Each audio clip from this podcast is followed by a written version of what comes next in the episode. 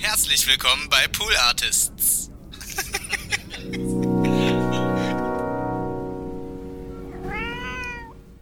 Mörs war jahrelang Deutschlands größte Kleinstadt oder kleinste Großstadt, Ja. eins von beidem. Richtig, Äh, stimmt. Ja. Und auch bekannt für seine Jazztage Das natürlich. Jazzfestival, ja.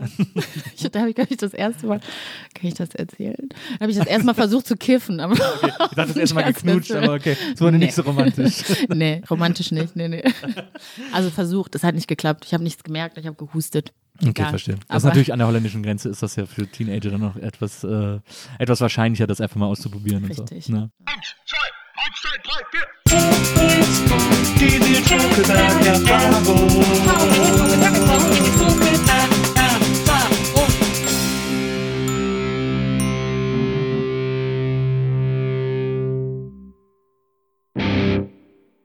Hallo, liebe Zuhörerinnen der Nils Bokelberg Erfahrung. Hallo, liebe Zuhörer der NBE. Äh, eine neue Folge heute und ich habe einen Gast, auf die ich mich sehr gefreut habe, weil ich äh, finde, dass sie ähm, überdurchschnittlich äh, viel äh, zu erzählen hat und erlebt hat.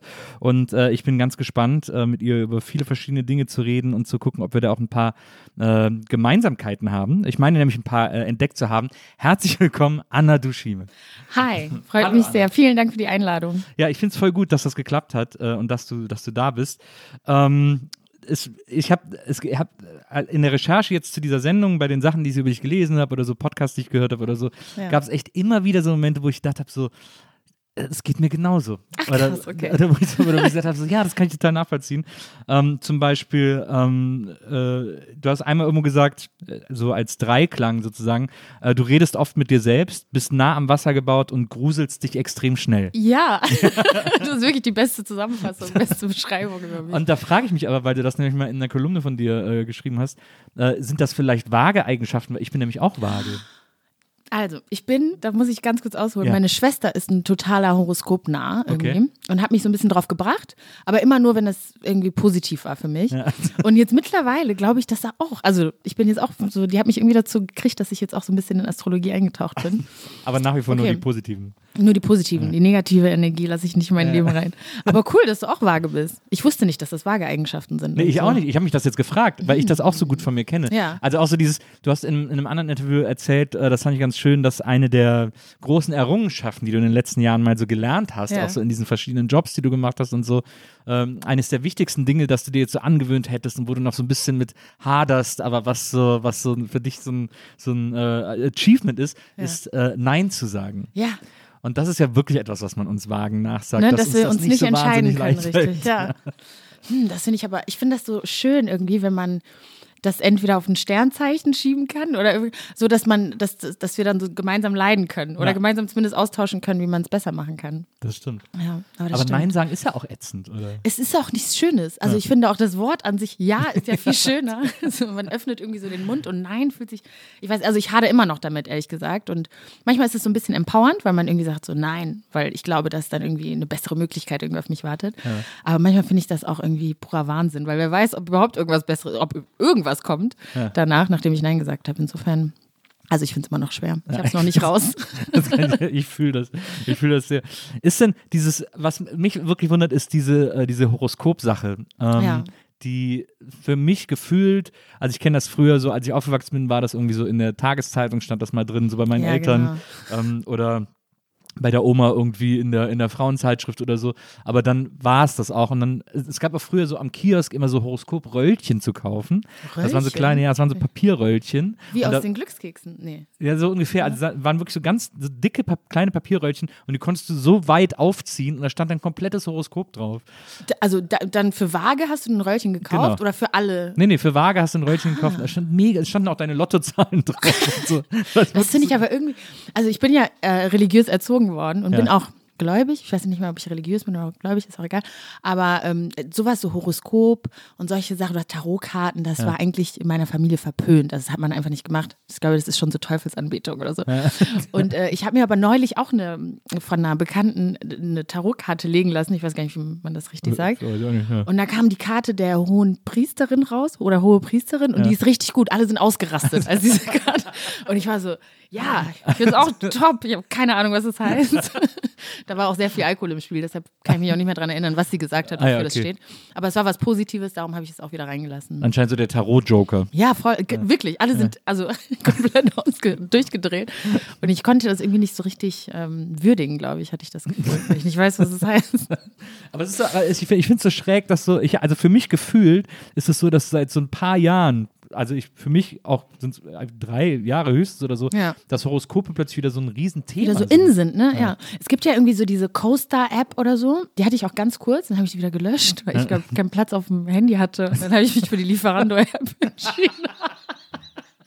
so kurz überlegt. Das sind natürlich Prioritäten. Ja. Das habe ich total oft. Ich muss, also an Apps verhandle ich ganz viele Sachen. Neulich muss ich auch wieder die Salando-App löschen für irgendwas anderes. Ich glaube auch wieder für, für so eine Liefer-App. Egal, naja.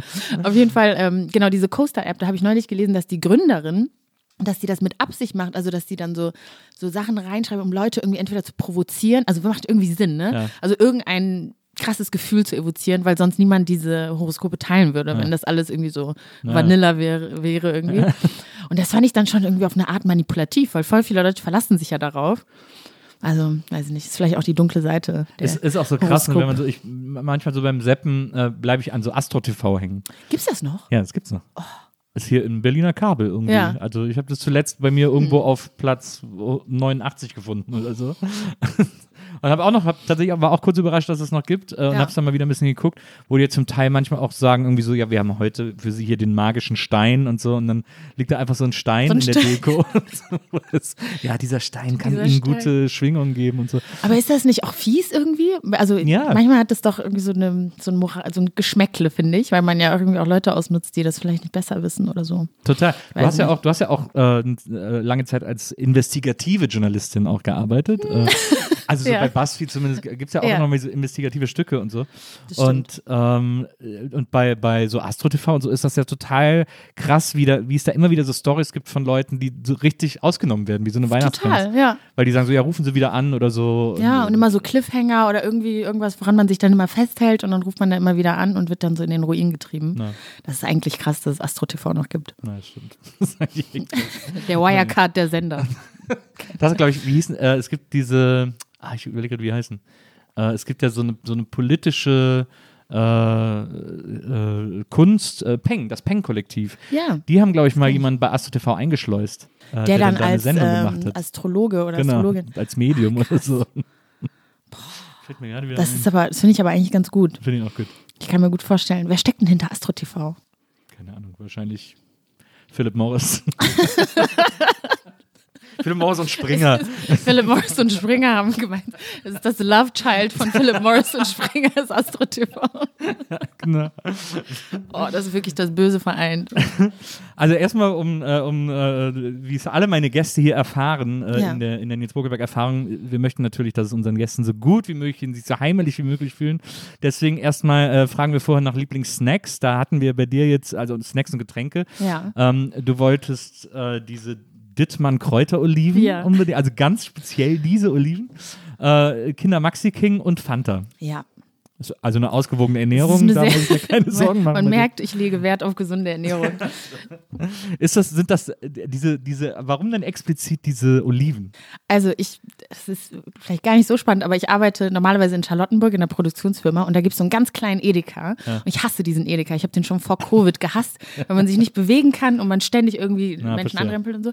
Und dann irgendwann, als ich dann mal wieder, und es gibt so komische Winkel in diesem Edeka, wo man so ganz dumm immer so rumsteht, weil man immer egal wo man steht, im Weg steht. Ja. Und dann irgendwann stand ich da halt wieder so ein bisschen blöd und dann äh, fiel mein äh, Blick irgendwie auf diese Oliven und ich dachte, hm, probiere ich mal aus. Und seitdem bin ich wirklich hooked. Und wenn ich hooked sage, meine ich, ich gehe so oft in diesen Edeka rein und kaufe so alle acht Gläser, die noch da sind. Und es ist mir auch egal. Also ich kaufe überall, wo ich hingehe, kaufe ich diese Dittmann Ah. Ich finde die so lecker. Ich wünschte, mir hätte vorher jemand gesagt, dass es die gibt. Und hast aber zu Hause jetzt einen riesen Vorrat davon oder Ja. sind die dann einfach, werden die direkt weggeschnappt? Nee, ich habe im Büro einen riesen Vorrat. Wir haben zwei Büros.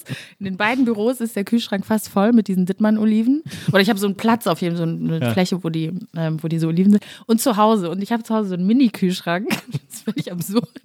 Ich habe kein Wasser, nichts. Und diese Dittmann-Oliven. Und die halten sehr lange. aber wenn der so klein ist, kannst du den auch direkt ans Bett stellen. Das ist ja eigentlich genial.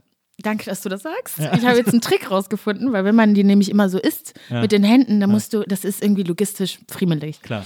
Und dann neulich kam ich drauf und habe so Stäbchen genommen. Oliven haben ja auch ein Loch. Also ich kam mir noch nie Okay, so schlau wow. vor.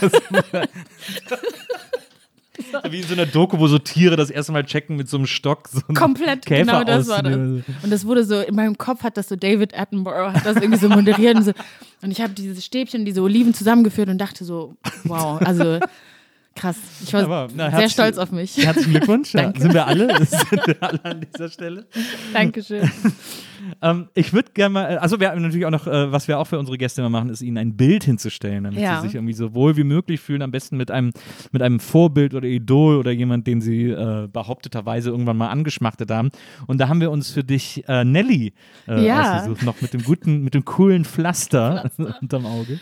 Ja, Nelly und Kelly. Nelly und Kelly. Ich habe mich auch, als ich reingekommen bin, habe ich mich sofort, also ich habe Kinder Maxi King gesehen, Nelly und Kelly, die grünen Oliven und Fanta. Also das ist ja wie so ein Du Einschlaftraum. brauchst gar nicht, du brauchst gar nicht mehr weggehen. Ne? nee, ich bleib hier.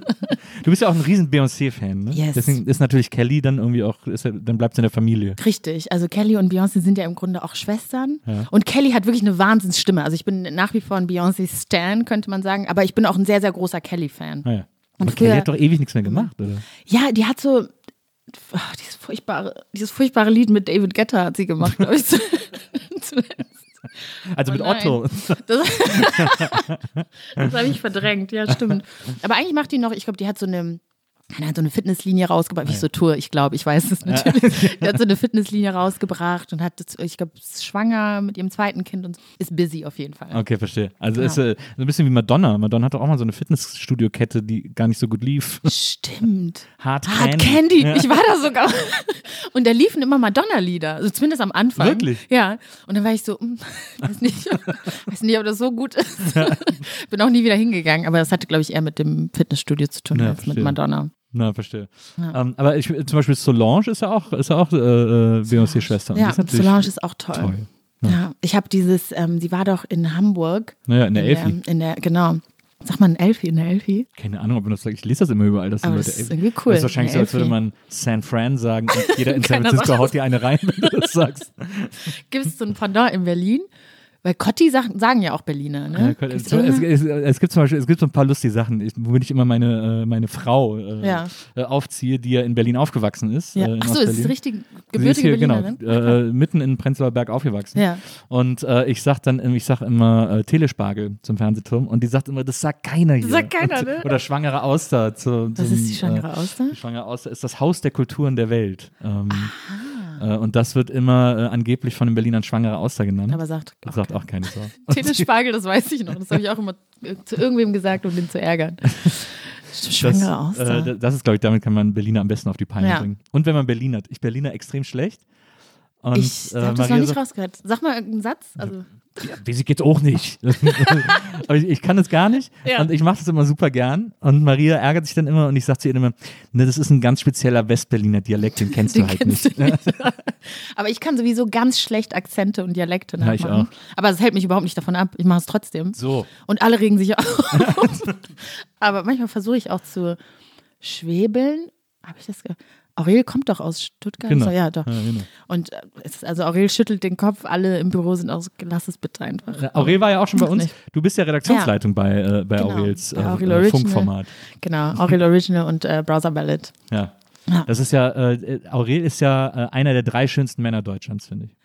Finde ich nicht, aber okay. Nein. Ja, darf, du darfst jetzt natürlich nicht sagen. Nee, ich darf das jetzt nicht Sonst sagen. kriegt er einen Höhenflug in der Redaktion. Genau, richtig. Wir brauchen also, wir müssen auch eine müsst ihn ein professionelle bisschen Distanz klein halten und wahren. so, Genau. ja. Ich finde den richtig hässlich. Aurel hässlich. Aber das ist ja wirklich ein tolles Format, das ihr mit ihm macht. Es war auch lustig, als Aurel hier war, hat er gesagt, äh, ähm, er will sich auch nicht mehr lange äh, in den sozialen Medien äh, halten lassen, sondern er will natürlich auch, dass das ins, ins äh, Fernsehprogramm geht. Äh, völlig zu Recht auch, weil Ja. ihr da ja wirklich ein extrem tolles Format mit ihm immer macht irgendwie. Ja, wir stecken da echt viel Arbeit rein und das Team ist unglaublich toll. Wir haben eine super tolle Handautorin, Jette Bus, die das Ganze so ganz einfach, die so eine Klammer drum macht und seitdem auch, also man hat so eine kontinuierliche Steigerung gesehen, einfach von Staffel 1 bis, bis jetzt. Und ich hoffe auch, darf man noch nichts verraten natürlich, dass wir bald ähm, nicht nur auf Instagram, wobei ich Instagram wirklich gerne mag. Also ich mag die Plattform, aber ich glaube, dass wir mit einer anderen Plattform ein bisschen größer und ein bisschen besser erzählen könnten. Ja. Aber das, ich finde das so, was ich so äh, stark finde, gerade an dem Format, ist, dass das, äh, das erzählt sehr, ähm, wie soll man das sagen? Äh, jetzt fehlt mir eigentlich so, jetzt fehlt mir das, das passende Wort dafür, aber es ist so, es ist so unstrickt, das finde ich irgendwie so gut drin. Es hat Ja, so eine, ne? es hat so eine ein sitcomiges Element. Am Anfang war das auch stärker als Ja. jetzt, aber es hat so was, so was Sitcomiges. Äh, gleichzeitig äh, gibt es auch immer wieder Momente, in denen Aurel völlig aus der Aurel-Rolle Mhm. ausbricht und zum sozusagen wahren Aurel-Kern Ja. kommt und wenn ihm Dinge sehr wichtig sind. Äh, Mhm. also es gibt auch durchaus ernste Beiträge, Ja. äh, äh, wo, wo es irgendwie um, äh, um verschiedene äh, Sachen geht.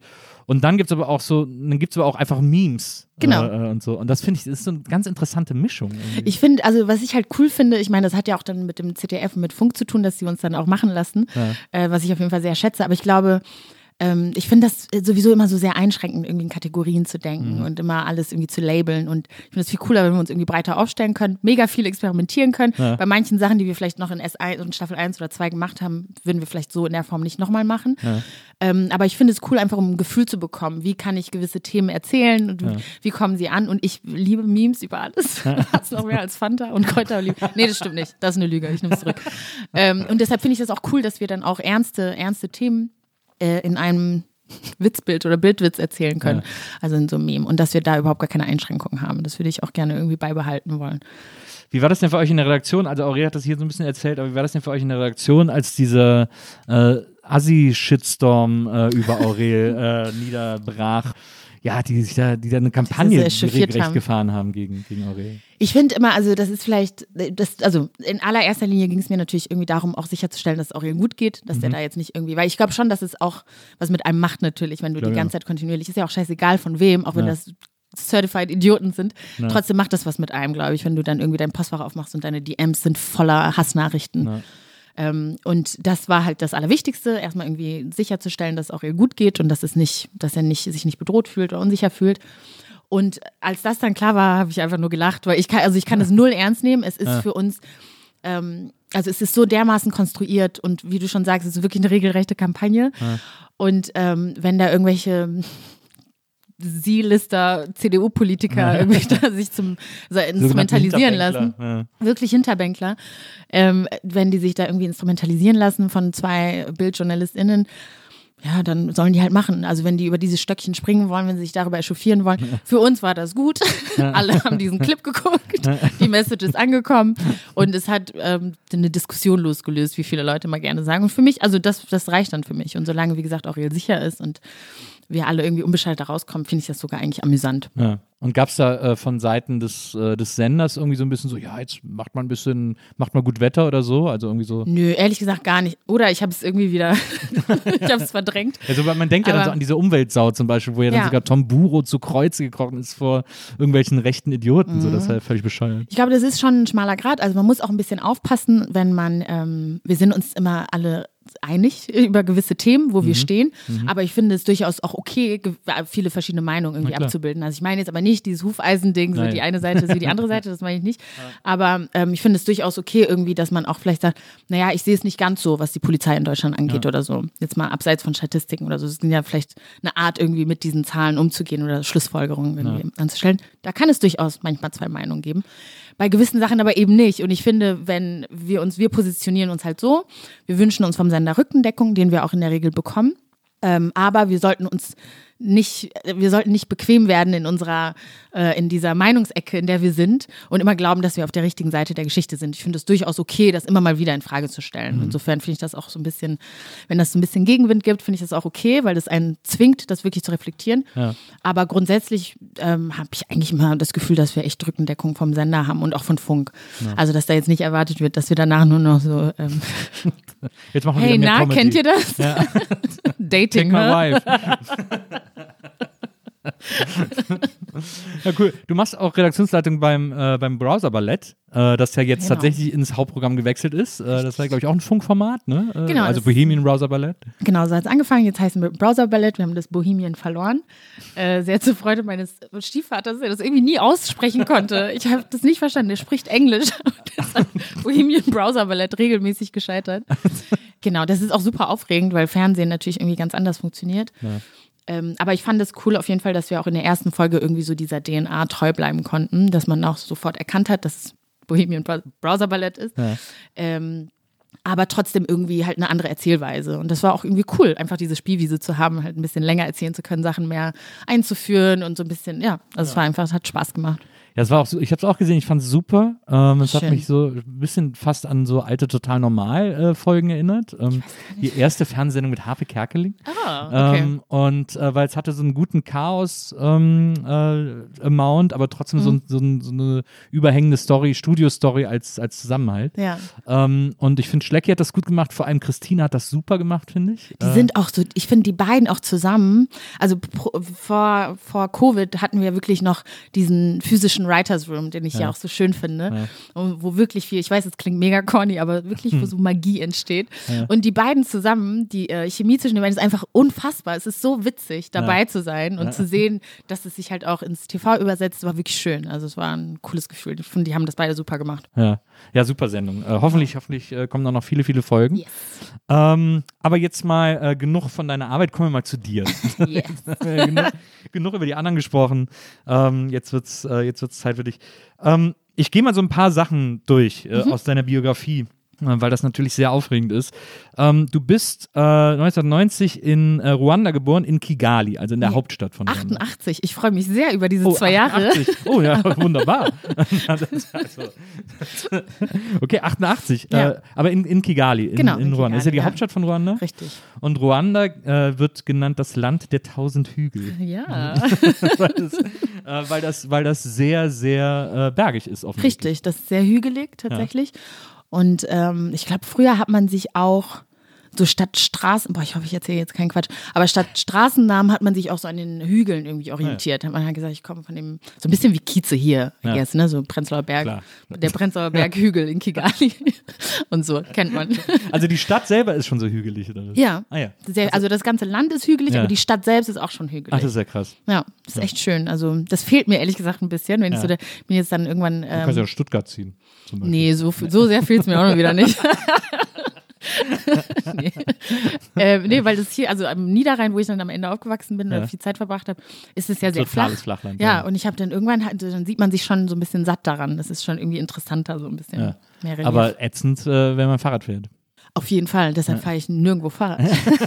das ist der Trick. guter Trick. äh, äh, guter Trick, um das zu in, äh, umgehen. Okay, also 88 in, äh, in, in Kigali geboren. Genau. Und ähm, du bist ja dann da auch aufgewachsen, die ersten zehn Jahre deines Ja, Lebens, wenn ich das, genau. äh, wenn ich das hier richtig Ich bin habe. zehn, zehn nach Ähm, Deutschland gezogen, ja. Und ich habe jetzt mal, ich habe mich jetzt mal ein bisschen, ich muss sagen, ich bin wirklich, ähm, sagen wir mal, ähm, weltgeschichtlich extrem schlecht aufgestellt, was mein Wissen betrifft. Äh, deswegen habe ich mich jetzt für diese Sendung mal eingelesen in diesen, äh, in diesen wahnsinnigen Konflikt. Also Ja. äh, Ruanda ist ja ein Land, das einerseits ähm, offensichtlich also zum Beispiel diese Hügel, es gibt auch eine riesengroße Vulkanlandschaft in, in Ruanda, also äh, ein wahnsinnig schönes Land an Ja. vielen Stellen. Ähm, auch ein sehr, äh, heutzutage auch ein sehr spannendes Land. Es gibt tolle wirtschaftliche Entwicklungen, Ja. es gibt politische nicht ganz so geile Entwicklungen. Ähm, aber es, äh, ich habe jetzt gelesen, äh, Kigali ist seit 2015 die sauberste Hauptstadt Afrikas. Ah. ich liebe ich Superlative.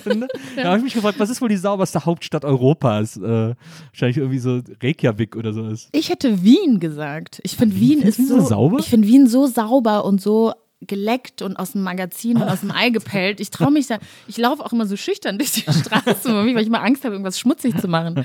Aber ich finde, Wien hat auch, so, hat auch so totale Ranzecken.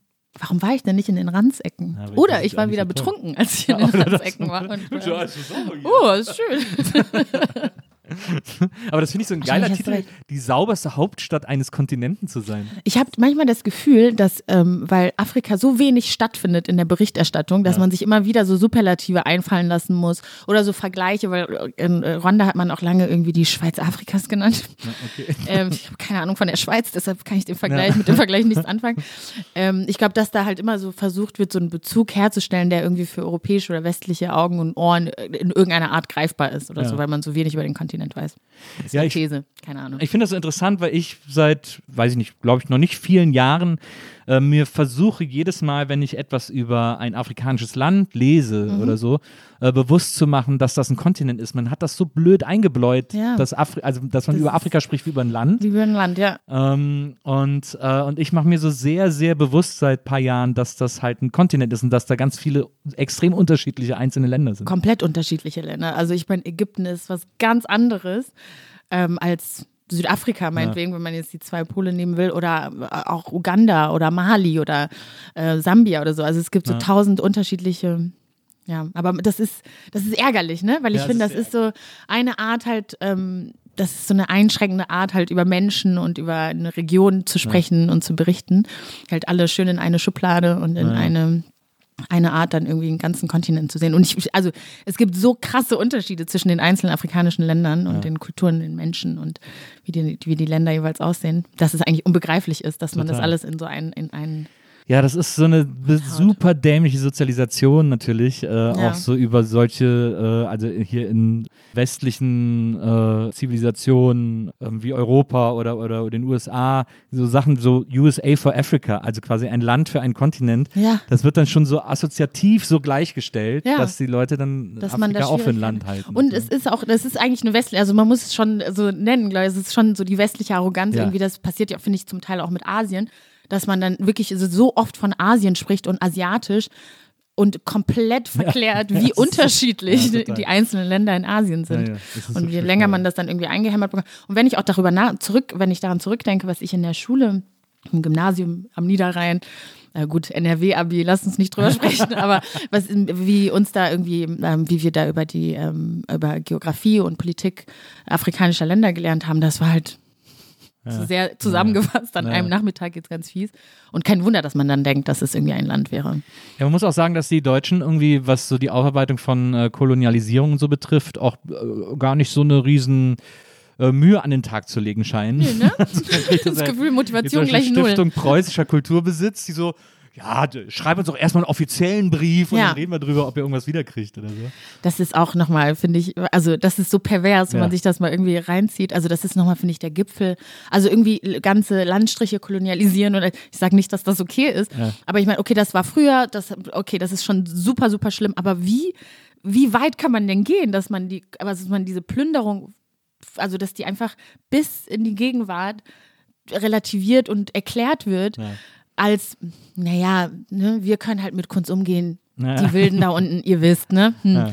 So, und das finde ich, äh, also finde ich so mindblowing, ehrlich Ich gesagt. das auch. 2021, sowas geht ab. Ich finde es auch total krass. Also ich würde mich da in jedem Museum wahnsinnig schämen, wenn ich da irgendwas hätte, äh, was da nicht hingehört. Ja. Äh, dass man da nicht irgendwie super unbürokratisch und so schnell wie möglich Total. Abhilfe schafft. Ist Ja. völlig unerklärlich. Also da, da noch eine Bürokratie, also in so Diebstahl.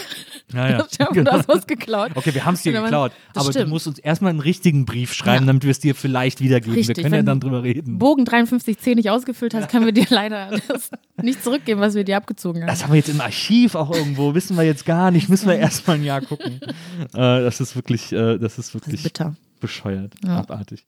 Ähm, auf jeden Fall ist äh, Ruanda auch, äh, finde ich unter anderem deswegen interessant, es gibt ein sehr striktes Plastiktütenverbot. Richtig. Schon seit 2008, glaube ich, Ja. oder so. Hm? Und, und zwar Oder? auch so, dass wenn man einreist und man hat Plastiktüten im Gepäck, werden die einem abgenommen. Richtig. Und es gibt im Land nur Papiertüten. Ja. Wer, wer Plastiktüten benutzt, muss irgendwie super viel Strafe zahlen. Ja. Ich habe auch tatsächlich, also es wurde irgendwann eingeführt und wir reisen, also meine Familie und ich, die, die in Deutschland sind, wir reisen relativ häufig nach Rwanda, also jetzt nicht mehr wegen Corona, aber sonst immer so einmal im Jahr. Und früher haben wir immer so Duschgel oder so Sachen, die halt leicht auslaufen können, immer in Plastiktüten gepackt. Das Ja, war so ganz normal. Und dann habe ich das dann halt auch in dem Jahr, als es eingeführt wurde, gemacht. Und wurde dann auch am Flughafen schön rausgewunken und musste dann immer ein DM-Duschgel da so aus der H&M-Tüte rausfriemeln. Und äh, kam mir auch sehr banausig vor und habe das auch nie wieder gemacht. Ja. Also das geht dann relativ schnell, wenn man dann irgendwie ein Kigali ist, dass man es einfach nicht nochmal macht. Ja. Und ähm, äh, interessant, äh, äh, du fährst wirklich regelmäßig noch Ja. nach Ruanda. Und, Ich war jetzt zuletzt 2017 leider. naja. Ähm, dann irgendwie, weil man will auch nicht, also ich finde, wenn ich nach Rwanda fliege, will ich auch nicht nur so zehn Tage. Ja. Ähm, ich besuche ja irgendwie Familie Mhm. und will noch so ein bisschen chillen, Fanta trinken. Die Fanta ist übrigens ausgezeichnet in Rwanda. Ja. Das ist die beste Fanta auf Erden, muss ich. ich ganz ehrlich sagen. ja, das glaube ich. Und deshalb, also ich will dann immer so drei Wochen direkt Urlaub machen. Und das geht dann äh, oft nicht, wenn man irgendwie fest angestellt ist. Da muss man ein Na bisschen klar. wechseln. Und deshalb habe ich es leider versäumt und dann kam Covid und jetzt ärgere ich mich. Du hast aber auch mal irgendwo erzählt, dass du so als Ersatz, wenn du es dann mal im Jahr nicht nach Ruanda schaffst, fährst du nach Belgien. Richtig. Also landschaftlich nicht ganz so aufregend, Nee. muss man wirklich sagen. Ja. Äh, aber da gibt es auch eine riesengroße, weil, äh, also für die Leute, die es nicht wissen, ähm, Ruanda war ja äh, belgische Kolonie. Ja, also eine deutsche im und eine belgische Weltkrieg. übrigens. Ja, genau. Ne? Ja. Und, äh, und deswegen leben in Belgien wahnsinnig viele äh, Menschen aus Ruanda. Richtig, ja. Ja. Also auch wahnsinnig viele Kongolesen. Ich glaube, so dieser Wie Bereich. sagt man denn eigentlich zu Menschen aus Ruanda? Ruan Ruanda. Ruanda. Ich habe aber auch mal Rwandesen gehört. Ah, ja, das klingt Bin irgendwie mir nicht falsch. sicher. Nee. ich bin, das, hat, das hat sich nicht gut angehört. Ruanda. Rwanda. Rwanda. ähm, nee, und jetzt hätte ich auch fast Rwandesen gesagt. Rwanda, sagt man meiner, meiner Okay, Meinung ja. Ähm, genau, und in Belgien gibt es halt voll die große rwandische Community, aber auch eine große kongolesische Community. Und es gibt so einen ähm, Markt, wie heißt der denn nochmal? Ich glaube, die Station heißt irgendwie Porte de Namur oder so. Und äh, da gibt es wahnsinnig viel. So, also das fühlt sich dann wirklich ein bisschen an wie Kigali. Und da gibt es Ja. irgendwie mega viel Essen aus Rwanda und ähm, ich kann äh, meine Haare kaufen, die ich mir dann später einflechten lasse und solche Sachen. Und das habe ich dann früher wirklich gemacht. Und meine Familie ist da, also meine Tanten und Cousinen. Und deshalb fühlt sich das so ein bisschen an wie ein Mini, Mini-Kigali. Wie ist denn, äh, was ist denn so eine äh, Essensspezialität aus Ruanda? Ähm, ich muss sagen, das ist wiederum, also da, das ist dann mein. Oder aus Kigali? Ja, in Kigali, also wir haben, wir essen viel Ziegenfleisch. Wirklich? Ja. Das, Ähm. ich, das ist interessant, weil, äh, also ich hake da nur ganz kurz Ja. ein, weil ähm, äh, ich glaube, deine Familie sind ja Tutsi. Genau. Ähm, das ist eine Bevölkerungsgruppe aus Ruanda. Es gibt noch die Hutu. Mhm. Genau. Ähm, und dann gibt es noch die Twa, das sind aber wohl gar nicht so viele. Genau, die Toiles waren, wenn man jetzt so einen kleinen geschichtlichen Rückblick macht, die Toiles waren, glaube ich, die, ähm, die Ureinwohner sozusagen. Ähm, dann kamen die Hutus und die gehören zum Bantu-Volk. Dazu gehören zum Beispiel auch ähm, Menschen kongolesischer Abstammung und so aus den Regionen. Und dann kamen die Tutsis und die sind, ich hoffe, das ist keine krude Theorie, die ich hier verbreite, ähm, die sind aus dem, also im 11. Jahrhundert wohl irgendwie aus Äthiopien, aus der Gegend Okay. nach Rwanda gekommen. Und ähm, genau, und meine Familie sind, also es ist auch schwierig zu sagen, meine Familie, also meine direkte Familie, meine Mutter, meine Schwestern ähm, und ich und mein, mein Vater, der tot ist, äh, sind Tutsis. Aber zum Beispiel meine Tante hat einen Hutu-Mann geheiratet und das heißt, ihre Kinder sind Hutu, weil das Okay. über den Vater geht. Mhm, verstehe. Dazu muss man aber sagen, jetzt äh, Ruanda hat sehr viel Aufarbeitung und Versöhnung geleistet, nach dem Genozid sozusagen 1994. Und ähm, die Policy ist jetzt, dass man eigentlich nicht, ähm, dass man jetzt nicht mehr diese Unterscheidung macht. Okay. Die Mhm. gibt es schon, klar. Ja, so, klar. Mhm. Die meisten Familien sind ja auch davon gekennzeichnet. Und ich finde persönlich auch, dass es keinen Sinn ergibt, so zu tun, als ob es dieses Kapitel unserer Ja. Geschichte nicht gegeben hätte. Davon kommen ja die Menschen nicht zurück, die tot sind. Ja. Ähm, aber ich finde es auch cool, irgendwie versöhnlich in die Zukunft zu blicken und zu sagen, okay, wir sind aber eigentlich alle Rwanda. So. Ähm, genau, das ist, Mhm. das ist nur dazu. Und ähm, das Interessante ist, dass ich dann über die Tutsi gelesen habe, ähm, anscheinend auch Kolonialgeschichte, Mhm. äh, dass äh, ich glaube, es waren die Belgier, waren es die Belgier oder waren es die Deutschen? Mhm. Ich glaube, die Deutschen waren es, die dann versucht haben, die so, also quasi das Volk Ruandas zu kategorisieren und auch so ein Ja. bisschen zu zählen und so und auch so wollten auch rausfinden, wer sind Tutsi, wer sind Hutu und so Ja. weiter und so fort. Wo auch äh, tatsächlich viel aus dem Konflikt dann entstanden ist. Genau. Ähm, und äh, sie haben die, äh, sie haben dann äh, die Leute gezählt und wer mehr als zehn Rinder hatte, war Ja. Tutsi. Ja, das war halt Tutsi so ein, eingeteilt. dieses, also es ist ja wirklich dieses Divide and Conquer, das sieht man ja in vielen afrikanischen Ländern, die ungefähr auch zur gleichen Zeit kolonialisiert worden sind. Also das ist so die gleiche Taktik, gleiche, ähnlich beliebte Taktik, die überall angewendet worden ist. Ähm, in Rwandas Fall war das schon so, dass die Tutsis auch schon früher Könige waren, also auch schon diese Rinder hatten und die äh, Hutus waren sozusagen die Bauern irgendwie, die dann auch oft am, äh, am Hof des Königs sozusagen dienen mussten. Also sie waren oft den Tutsis unter, untergeben. Ja. Und das, was schon vielleicht eventuell an potenziell, potenziellem Konflikt da irgendwie schon so im Raum waberte, wurde dann noch eben dadurch verstärkt, dass man wirklich diese Kategorisierung nochmal so institutionalisiert hat, indem man halt ähm, Ausweise eingeführt hat, beziehungsweise dann, dass man halt so, sozusagen seine Ethnie in einem Ausweis festhält. Ja. Das war vorher nicht so. Vorher wusste man irgendwie, ja, die gehören zu der Familie oder bla bla. Aber so hatte man das dann, so hatte man das dann jetzt im Ausweis stehen. Und das wurde dann auch im, im Genozid dann wirklich fatal, weil so wurde, also im Zweifel musstest du dann halt deinen Ausweis zeigen und dann hat es tatsächlich, also über Leben und Tod entschieden. Und das wurde von den, also die Belgier haben irgendwie so einen Konflikt, so einen natürlichen, leichten Konflikt irgendwie gespürt, den es da gab zwischen der herrschenden Klasse und der, ähm, der dienenden Der Klasse Arbeiter, sozusagen, ja. oder der Arbeiterklasse. und haben das dann ähm, extrem ausgenutzt sozusagen. Und nach der äh, Unabhängigkeit war auch der erste Präsident war ja auch Hutu. Also die Hutus waren dann, haben dann sozusagen die Macht ergriffen und haben sich dann gerecht für die, ähm, was sie als Unterdrückung empfunden haben. Ja, der, was der so letzten- eingeredet wurde. Genau. äh, als, als Unterdrückung. Ja. Aber deswegen, äh, also deswegen fand ich es jetzt interessant, dass, du- dass du gesagt hast, dass eine russische Spezialität äh, Ziegenfleisch, Ziegenfleisch, ja. Ziegenfleisch gegessen wird. Äh, Das ist aber wirklich über alle äh, Ethnien hina- hinaus. Also ähm, das ist halt, das wird so, ja, ich glaube, man würde jetzt so neudeutsch Streetfood dazu sagen. Yeah. aber eigentlich sind das so, äh, so Stäbchen, wie heißt das denn nochmal? Spieße? Spieße, ja. Ja. Ne, also einfach so Fleisch aufgespießt, mariniert, gut gewürzt und dann wird das halt so gegrillt. Und man isst es äh, mit ähm, Kochbananen und die kann man halt auch äh, entweder grillen oder ähm, frittieren. Das finde ich schmeckt am besten. Ähm, genau, und dann halt sozusagen mit Bananen als Beilage und das Ziegenfleisch und dann ein kühles Bier dazu. Perfekt. Das ist, also das würde ich sagen, ist so die rwandische Spezialität. Okay, klingt gut. Bin ich, bin Mhm. ich, sofort, am, bin ich sofort am Start. Ähm, jetzt, äh, wir haben es jetzt gerade schon immer mal wieder äh, gestriffen, weil man quasi die Geschichte Ruandas nicht erzählen kann, ohne auch darüber zu reden. Mhm. Und gerade deine Geschichte ist natürlich auch sehr eng damit verwoben. Ähm, der, äh, äh, der Genozid an den, an den Ja. Tutsi, äh, 94.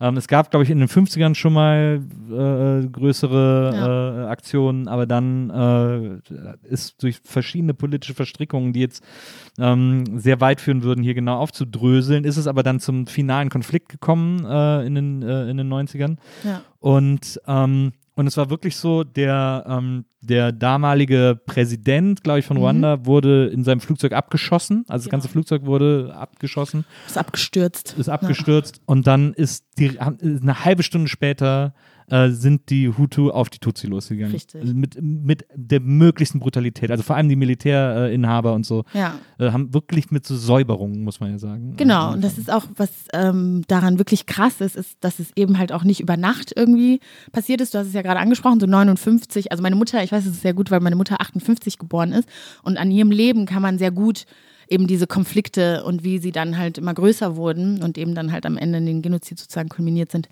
ähm, gut ablesen. Also 59 gab es schon was, dann 63 wurde, glaube ich, das Haus meiner Großeltern angezündet. 72 ist ein Onkel von mir dann nach Belgien äh, ins Exil gegangen. Und, und so, und dann irgendwie 90 gab es so einen Befreiungsversuch von der ähm, FPR, also das ist die äh, Front Patriotique. wow, Anna. Ja, ja, diese, das Ja. ist diese, diese. Partei, quasi eine, eine Tutsi-Partei aus dem Exil. Genau, diese aus dem Exil heraus, ja. Die dann in Uganda ausgebildet worden sind und so. Und ähm, die haben dann, die sind dann 1990 so vorgerückt, das war meinem Geburtstag, glaube ich, einen Tag nach, meinem- nach meinem Geburtstag, vorgerückt und haben versucht, eben die Stadt und das Land sozusagen zu befreien. Und 1990 war es ja auch schon, ähm, da war ich glaube ich zwei Jahre, genau, bin ich zwei Jahre geworden. Ähm, da hat man es schon gemerkt, irgendwie unsere Nachbarn, da kamen welche ins Gefängnis und es war schon eine düstere Stimmung und wo viel, wo so eine, ja, so eine Willkür irgendwie herrschte. Also als Tutsi warst du halt nicht, du hattest vielleicht, Dienstag hast du noch einen Job und Mittwoch bist du im Gefängnis und du weißt noch nicht genau, was genau passiert ist, außer dass du Tutsi bist. Und diese Planung war schon, also hat schon sehr, sehr früh begonnen. Die hatten Listen, die wussten, die haben sich mit Menschen zusammengetan, die irgendwie im Baubereich tätig sind. Also es war von sehr langer Hand geplant. Es gibt auch ähm, viele Beweise, dass zum Beispiel Länder wie Frankreich da eine große Rolle gespielt haben, indem sie dann auch die Hutu-Seite mit Waffen beliefert haben und so. Weil das einfach logistisch in den 100 Tagen fast eine Million Menschen umzubringen, wäre nicht gegangen, wenn man das nicht Wenn krass geplant spontan hätte. gemacht das, hätte, ja, das ja. kann man nicht spontan machen. Man kann viele Dinge spontan machen, aber ich glaube, das kriegt man spontan nicht hin. Und ähm, genau, und ich glaube, das ist halt, also ich finde es immer noch bemerkenswert, wie Rwanda sich danach so entwickelt hat, weil Ja. ich glaube, dass, also Rwanda war schon, also Rwanda ist so groß wie Hessen, ich habe keine Ahnung, wie groß Hessen ist, aber ich weiß, wie groß Rwanda ist. Also groß wie Ruanda. Also richtig, wir können uns ewig im Kreis drehen. Und ähm, hat vor dem Genozid 7,5 Millionen Einwohner oder so gehabt.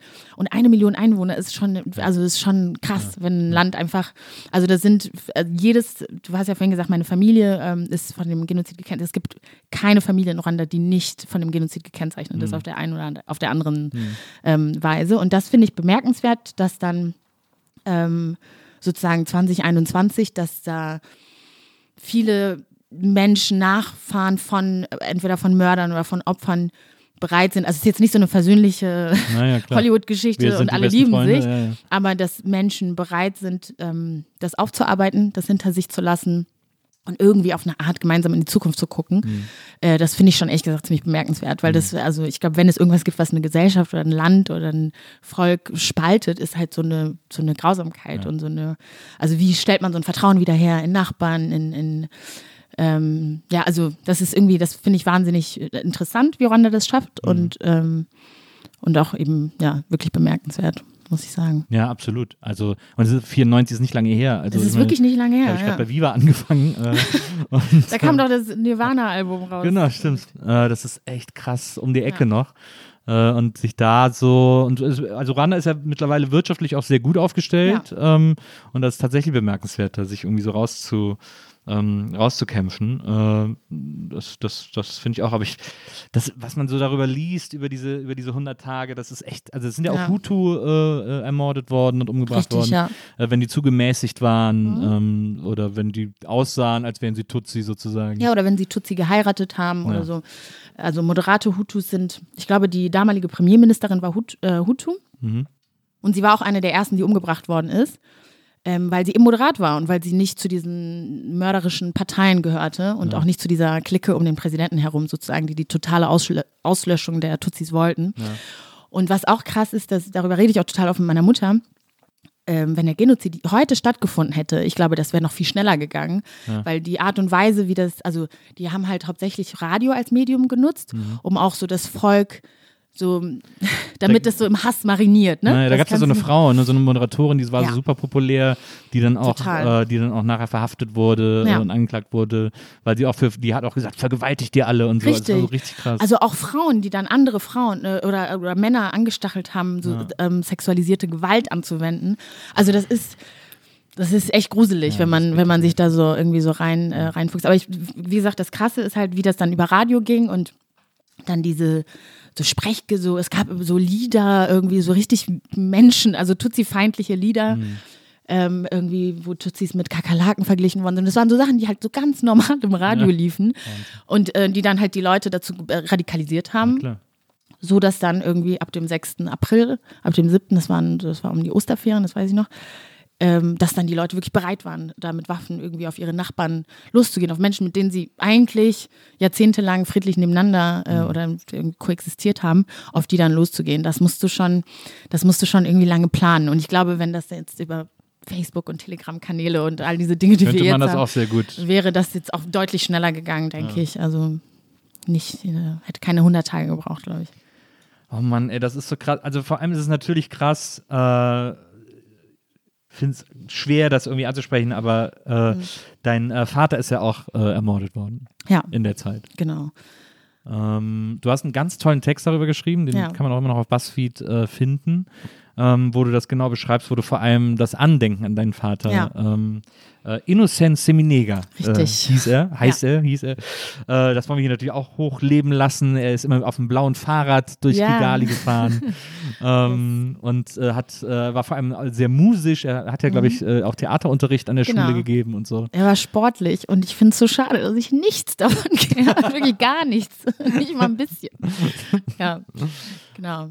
Ja, aber das ist natürlich, dann warst du äh, 88, also sechs warst du. Genau, ich war fünf. Ich bin Oktober 88 geboren und ähm, Stimmt, ja es ging dann so im. April. Richtig. Äh, ich bin dann, das, genau, das war dann im April 94, da war ich ja fünf und bin dann Direkt als es losging, hat, haben sie ihn. Ähm, also es ging ja so am 6., 7. ungefähr los Mhm. und das war, wie gesagt, in den Osterferien. Er war ja eigentlich hauptberuflich ähm, Lehrer oder Korrektor an, Ja. an, an einer Schule und wir haben da in der Nähe von dieser Schule eben gewohnt ähm, und waren dann auch über die Osterferien da, obwohl ich eigentlich hätte zu meinen Großeltern fahren sollen und das ist gut, dass es nicht passiert ist, weil dann wäre ich auf jeden Fall tot, weil meine Großeltern auch umgebracht worden sind. Und ähm, aber das sind halt auch so Geschichten, die man dann später nach dem Krieg so ausgetauscht oder nach dem Genozid so ausgetauscht hat, wo du wirklich merkst, so, oh Gott, es ist so um Haaresbreite irgendwie so. Es war ja gar keine super bewusste Entscheidung. Ich glaube, ich hatte einen Schnupfen oder sowas. Und dann hat meine Mutter gesagt, bleib mal lieber hier. Und so, also sol solche Sachen. Ähm, genau, auf jeden Fall haben wir dann eben in den Osterferien halt in dem Haus mit, äh, da war noch das Patenkind von meinem Vater war noch da, noch ein paar andere Leute, die halt immer über die Ferien sozusagen bei uns waren.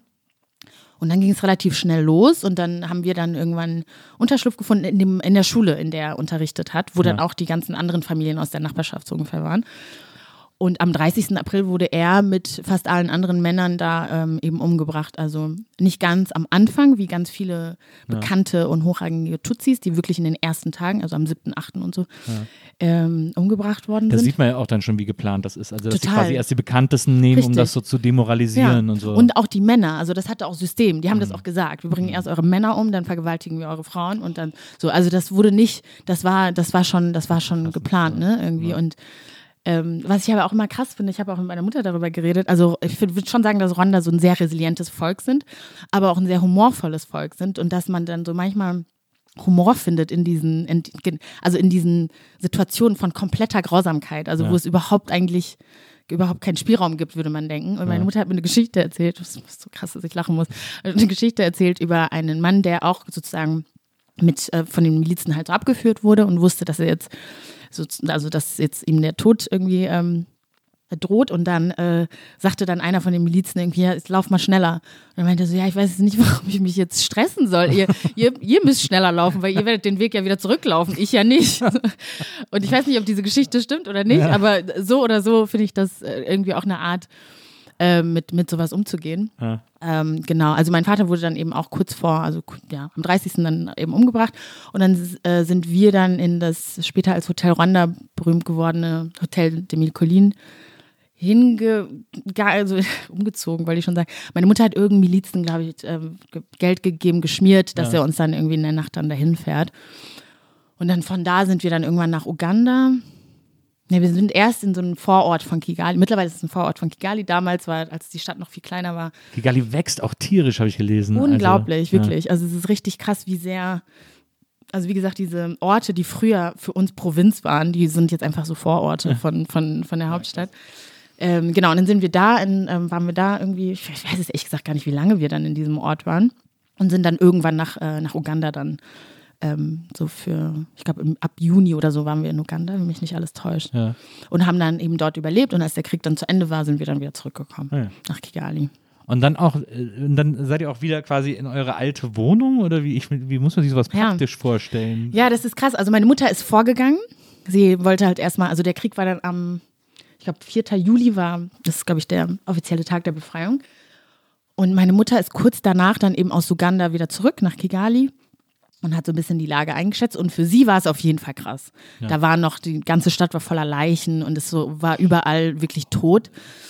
Und ähm, das haben wir aber als Kinder Gott sei Dank nicht mitgekriegt. Ich weiß nicht, wie viel Zeit dazwischen war, als sie dann wieder zurück nach Uganda kam und dann uns dann wieder geholt hat. Aber ich habe keine, keine richtig bildliche Erinnerung an Leichen. Also nicht, nicht so, wie meine Mutter sie gesehen hat. Ja. Und äh, also dann, dann wart ihr wieder in Kigali. Du bist aber ja in England zur Schule gegangen. Ja. Ist, Also- wo ist da denn die, äh, wie geht das? Also wir sind dann jetzt, das ist jetzt so Juli 94, ne? Wir sind jetzt wieder in, in, in Kigali und bauen das Leben wieder so einigermaßen wieder auf. Und dann hat meine Mutter, die ja früher für Oxfam gearbeitet hat, in So so, Entwicklungszusammenarbeit, genau, eine NGO, ähm, hat dann halt so gemerkt, dass diese ganze Arbeit, die sie vorher gemacht haben, jetzt in dieser Situation irgendwie nicht so richtig greift. Und Äh, ne, völlig, völlig klar eigentlich auch. Und ähm, hat dann aber auch, aber auch da, ne, Bürokratie und so und so nicht agile Organisation, es war unfassbar schwer, sagt sie, die irgendwie dazu zu kriegen, dass sie die Augen öffnen, so, hey, kein Mensch hat Bock, jetzt einen Brunnen zu bauen. Wenn ihr, also, please read the room, so, was geht mit euch? ähm, und dann hat sie dann halt immer mehr gemerkt, dass jetzt eigentlich so die Aufarbeitung im Vordergrund stehen sollte, dass unheimlich viele traumatisierte Menschen äh, im Land sind. Es gibt ja auch, äh, glaube ich, ja. bis heute sogar noch äh, ganz viele Familien, in denen es keine Erwachsenen gibt. Äh, Ja, so. Child-led Families oder so hat man sie, glaube ich, früher genannt. Die Kinder sind jetzt mittlerweile erwachsene Menschen, ne? Aber die gab es auf jeden Fall. Die gab es eine richtig lange Zeit, weil die haben ja systematisch die Männer umgebracht und viele Frauen dann entweder vergewaltigt und dann so vergewaltigt, dass sie die dann mit HIV infiziert haben und die dann wirklich, das war ja auch das perfide, die, diese Frauen, die, die Opfer von, von dieser sexualisierten Gewalt waren, ähm, sind dann nach und nach gestorben, weil die halt keine Behandlungsmöglichkeiten hatten. Ja. Und die Männer, die das gemacht haben, waren oft in irgendwelchen internationalen Gefängnissen, wo denen dann diese Medikamente gegeben wurden, damit sie am Leben gehalten werden und ihnen der Prozess gemacht werden kann. Aber wie macht man denn einen Prozess, wenn die Zeugen alle tot sind? Und so, das waren halt so große, große Fragen, mit denen sich meine Mutter unter anderem mit vielen anderen Frauen dann auch beschäftigt hat. Und die haben so eine Selbsthilfeorganisation gegründet, die auch immer noch sehr, sehr groß und aktiv ist in Rwanda. Und sie hat dann irgendwie gedacht, so ich muss irgendwie was anderes machen. Und dann hat sie ähm, äh, so eine Uni in Norwich gefunden, an der sie dann halt so eine Zusatzausbildung gemacht hat zur Traumatherapeutin. Also sie hat sich zur Traumatherapeutin ausbilden lassen und hat uns mitgenommen, weil, Ja, weil wir acht waren und das nicht mitentscheiden können. Und dann sind wir halt nach En England gezogen und da bin ich dann anderthalb Jahre zur Schule gegangen oder ein bisschen über ein Jahr. Ja. Du, du und deine beiden Schwestern. Genau, meine Schwestern und ich, ja. Und dann sind wir dann irgendwann wieder zurück nach Rwanda und dann nach Deutschland. Okay, also so Ping-Pong äh, quasi. So ein bisschen, ja. Und dann äh, seid ihr, als du, äh, also ich, ne, ich äh, springe auch so ein bisschen hin und her, Ja. dann äh, seid ihr, als du zehn warst, äh, an Niederrhein gezogen. Ja. Das ist ja jetzt wirklich der Megakulturschock. Lass uns mal darüber also, reden. Also, weil äh, ich, ich weiß nicht, wie viele unserer ZuhörerInnen äh, den Niederrhein kennen. Mhm. Wunderschöne Gegend, aber äh, sehr ländlich, äh, Ja. sehr unspektakulär, äh, sehr bäuerlich Ja. ähm, und alles, äh, alle Leute sind so ein bisschen. Äh, also ich habe viele Freunde vom Niederrhein, deswegen muss ich aufpassen, was ich Ja, sage. ich wollte gerade sagen, gemütlich, ist sag ich halt der. Niederrhein, ne? Ja. ist halt so in der Nähe von Düsseldorf. Richtig. In der Nähe von Düsseldorf und Duisburg, Ja, du bist ja, es ist ja. Ja. quasi der Ort, in dem du aufgewachsen bist. Ähm, was ist das, Neukirchen oder was? Neukirchenflühen, ja. Äh, das ist ja neben Mörs. Also äh, Duisburg, links daneben ist Mörs, links Ja. daneben ist äh, Neunkirchen. Und dann ist es auch nur noch ein paar Meter bis Venlo rüber. Also da ist man wirklich direkt an der holländischen Ja. Grenze. Das ist, ist ja auch so Ort wie Flöhen oder so. Äh, Das Kerken ist ja, glaube ich, ja. auch. So. Oder Stra äh, ähm, Strahlen, da gibt es immer diese K K Vokale, die irgendwie direkt neben. Genau. Das macht irgendwie keinen Sinn, mega außer das ist halt holländisch ja, Ja, ja, genau. Und, äh, äh, und äh, also ein guter Freund von mir kommt aus Mörs. Mörs war jahrelang Deutschlands größte Kleinstadt oder kleinste Großstadt, Ja. eins von beidem. Richtig, Äh, stimmt. Ja. Und auch bekannt für seine Jazztage Das natürlich. Jazzfestival, ja. Ich, da habe ich, glaube ich, das erste Mal, kann ich das erzählen? Da habe ich das erste Mal versucht zu kiffen. Aber Ich dachte das erste Mal geknutscht, aber okay, es wurde Nee. nicht so romantisch. nee, romantisch nicht. Nee, nee. Also versucht, es hat nicht geklappt. Ich habe nichts gemerkt, ich habe gehustet. Okay, Egal. verstehe. Das ist natürlich an der holländischen Grenze ist das ja für Teenager dann noch etwas, äh, etwas wahrscheinlicher, das einfach mal auszuprobieren. Richtig. Und so. Ne? Ja. Äh, bist du dann auch immer nach Venlo zu den zwei Brüdern von Venlo gefahren, um Ich habe die zwei? Brüder erst ganz spät entdeckt. ja. Alle lieben die zwei Brüder von Venlo. Und ich habe immer gedacht, mein Gott, hier gibt es noch einen Supermarkt. So, ich habe es nicht verstanden. Und dann irgendwann war ich da und ich war so, nein. You mean to say, das hätte ich schon vor fünf Jahren wissen können? Ja, das, das müssen wir Ja. auch mal auch den Leuten erklären. Es ist ein riesen Supermarkt in riesen- und alle Deutschen fahren dahin, um da einzukaufen. Und es ist regelmäßig wirklich Stau auf der A40, weil alle sich gedacht haben, wisst ihr, was wir heute machen? Wir fahren zu den zwei Brüdern. Ja. Ähm, ich habe auch in Venlo studiert am Ende und äh, habe aber bin gependelt, ist ja auch nur eine halbe Stunde. Ja. Ähm, und es gab, also es gab auch Leute, die immer mit dem Zug gefahren sind, sozusagen aus Deutschland dann nach Ja. Venlo. Und das war immer der Drogenzug. Natürlich. Jetzt verrate ich alle Tricks. ähm, weil, also ich habe da nie mitgemacht, wirklich nicht. Ja. Weil ich zu viel Angst hatte und weil ich auch ständig kontrolliert wurde. Ich bin immer mit dem Auto über die Grenze gefahren. Ja. Ich wurde ständig von den gleichen Bullen kontrolliert und ich dachte auch irgendwann, Leute, wir kennen uns doch jetzt mittlerweile. Ähm, auf jeden Fall im Drogenzug haben Leute dann immer aus Venlo dann irgendwie Drogen gekauft. Und wenn sie dann kontrolliert worden sind, haben sie die halt aus dem Fenster geschmissen. Und dann später an der Böschung Schlau geholt. ja, wenn sie es geschafft haben, weil ganz schlaue Leute, die dann irgendwie, weiß ich nicht, in Kaltenkirchen oder so direkt Ja. an der Grenze gewohnt haben, sind dann halt zu den Gleisen gegangen und haben dann die Sachen aufgesammelt, die die anderen halt rausgeschmissen haben. Mir hat das mal ein Freund erzählt. Vor vielen Jahren, das war, muss so in den 80ern gewesen sein oder so. Mhm. Ähm, da hat er mit Freunden auch mal, sie wollten auch immer dann irgendwie äh, Gras in Venlo kaufen oder so. Ja. Und dann haben sie, sie haben äh, irgendwo im Ruhrpott gewohnt und dann sind sie immer nach Oberhausen, Ja. äh, Samstagmorgens, weil da sind die äh, Kaffeefahrtbusse nach Venlo gefahren mit den Rentnern. Und dann Und haben sie da leere Koffer dazugestellt, weil der Busfahrer einfach immer alle Koffer in den Bus geräumt Ja. hat, die vom Bus gestellt wurden, weil die Rentner dann reingegangen sind. Sie sind dann im Auto dem Bus hinterher, haben dann in Venlo eingekauft, haben ihre Koffer wieder zurückgestellt und der Busfahrer hat die wieder eingeräumt. Nein. Und dann hat er sie in, in Oberhausen wieder ausgepackt und einfach hingestellt und haben sie ihre Koffer dann wieder genommen. Das ist ja schlau. Das halte ich für einen der raffiniertesten Pläne, die Also- ich in meinem ganzen Leben jemals gehört habe. Oceans 13. Ja, absolut, Für mich absolut, auf jeden Fall. ja. Ich finde, wer sowas Ausgeklügeltes macht, der hat es auch verdient, einen Koffer voller Drogen. Das stimmt. also, das, Das, ist- fand ich, auch- das fand ich auch wirklich eine ja bemerkenswerte Story. Das finde ich ja. Ah, Wow, und ich habe nur Stäbchen und Oliven zusammengebracht. Andere machen sowas, wow. Aber sag mal, wie, wie war denn, wie war denn dieser, dieser Kulturschock dann da in so einem totalen Kaff, muss man wirklich sagen, äh, plötzlich zu sein? Also das Gute war, ich war schon mit weißen Menschen vertraut, weil ich ja schon in England gelebt hatte und Schnee hatte ich auch gesehen und so. Also so die Basissachen waren schon abgehakt. Okay. Ähm, das war nicht der absolute Kulturschock, aber es war schon so, ähm, als wir nach England zogen, ich war auf einer französischen Schule und äh, Englisch und Französisch ist jetzt nicht, also man kann sich das irgendwie so einigermaßen herleiten. Und wir haben auch ein bisschen Englisch gesprochen, weil ich ein großer Whitney Houston-Fan war und alle ihre Lieder auswendig gelernt habe. Ähm, die Sprache war mir also so ein bisschen vertraut, zumindest vom Klang her. Und das war bei, Deu also äh, das war einfach ein komplett anderes, ich hätte auch Finnisch lernen können. Ich habe es überhaupt nicht verstanden.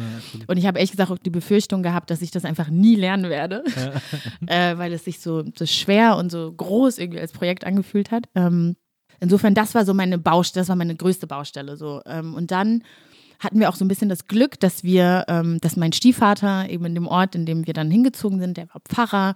Das heißt, da war schon irgendwie so ein kleiner Vertrauensvorschuss, also oder die Skepsis der Menschen, die sie sonst einer anderen schwarzen Familie gegenüber gehabt hätten, war bei uns so ein bisschen So eine vermindert. Pfarrersfamilie ist Genau, so eine Pfarrersfamilie. Die haben zwar absolut nicht verstanden, warum dieser Mann Helmut sich in eine afrikanische Familie angelacht hat, ähm, aber die haben es dann irgendwie so ein bisschen, äh, erstmal so ein bisschen angenommen. Trotzdem war es echt schwierig. Also wir haben, wurden als Kinder oft irgendwie auf der Straße mit dem N-Wort oder so. Die haben irgendwelche Sachen, irgendwelche Idioten standen vor unserer Haustür und haben irgendwelchen, irgendwelche Lieder gesungen. Auch schlechte Lieder. Wenn du mich rassistisch beleidigen willst, sei wenigstens kreativ. Das zeichnet sie oft aus. Ja, das waren wirklich richtig Nicht schlechte nur Lieder. Rassist, sondern auch schlecht Musikgeschmack. Ja, also schlecht, faul, rassistisch, boah. Und ähm, also das war nicht, nicht, nicht leicht, aber ich erkenne trotzdem an, dass es wahrscheinlich, was heißt wahrscheinlich, es wäre auf jeden Fall schwerer gewesen, wenn wir eine Familie, wenn wir geflüchtet, äh, ähm, Geflüchtete gewesen wären zum Beispiel oder über das ganz normale Asylsystem irgendwie ähm, hätten versucht, da äh, irgendwie Fuß zu fassen. Äh, es war schon auf jeden Fall sehr, sehr komisch. Also Neukirchenflühen ist ja auch so eine alte Zechenstadt. Ähm, ich würde sagen, rückblickend, die Menschen sind schon sehr nett. Also die sind auch so ein bisschen, ein bisschen wie so Berliner, finde ich. So am Anfang irgendwie ruppig, Ruppig. und so, aber dann sind es wirklich zum Teil Ja, lebenslange ist so Freundschaften und so. Niederrhein, Genau. ja. Dann bis man. Und ich habe auch sehr lange in Kneipen gearbeitet, deshalb habe ich das Gefühl, ich habe so die Menschen verstanden. Sehr gut. Ähm, und das war, genau, das war so, das war so ein bisschen die Einstellung, erstmal so ein bisschen skeptisch und dann doch schon auch sehr, sehr wohlwollend und herzlich auch und gut. Ähm, aber es war schon, ich weiß nicht, es gab so viele Sachen, also zum Beispiel, so wie man die Uhrzeit angibt, das hat mein Kopf sehr lange gefickt. Leute sagen halb zehn, Ja. das ist für mich nicht 9.30 Uhr, das ist 10.30 Uhr. Hä? Am Niederrhein ist das 10.30 Uhr? Nee, nee, nee. Am Niederrhein ist es auch ähm, 9.30 9.30 Uhr, 9.30 Uhr, ja. ja. Aber für mich war das halt so, wir haben doch die 10 genannt und halb. Also für dich hat war das mich, 10.30 Genau, das hat mich so verwirrt. und ich bin halt so zu jeder Verabredung einfach mal eine Stunde zu spät gekommen, weil ich Ah, das nicht gute geschnallt Ausrede. habe. Gute Ausrede. Ja. Jetzt stellt sich heraus, ich schnalle es, ich bin einfach unpünktlich. Gut, das wusste ich nicht. Dann das Konzept von Mensch, ärger dich nicht. das ist das langweiligste Spiel auf Erden. Ja, ist, ich merke schon, die So. Basics äh, waren das, Das habe ich, große Problem. also das wirklich, das habe ich bis zum Schluss einfach nicht verstanden. Ich hatte so eine, eine Freundin am Anfang, Julia hieß die, und die hat mir versucht, so, Mensch, ärger dich nicht. Ich habe es nicht gerafft. Am Ende war ich richtig sauer auch auf Julia. Lass mich in Ruhe mit diesem Scheiß. Ähm, irgendwie das Konzept von Verabredung war mir irgendwie auch so, so. In Ruanda haben wir immer mit den Kindern gespielt, die halt auch bei uns in der Nähe gewohnt haben.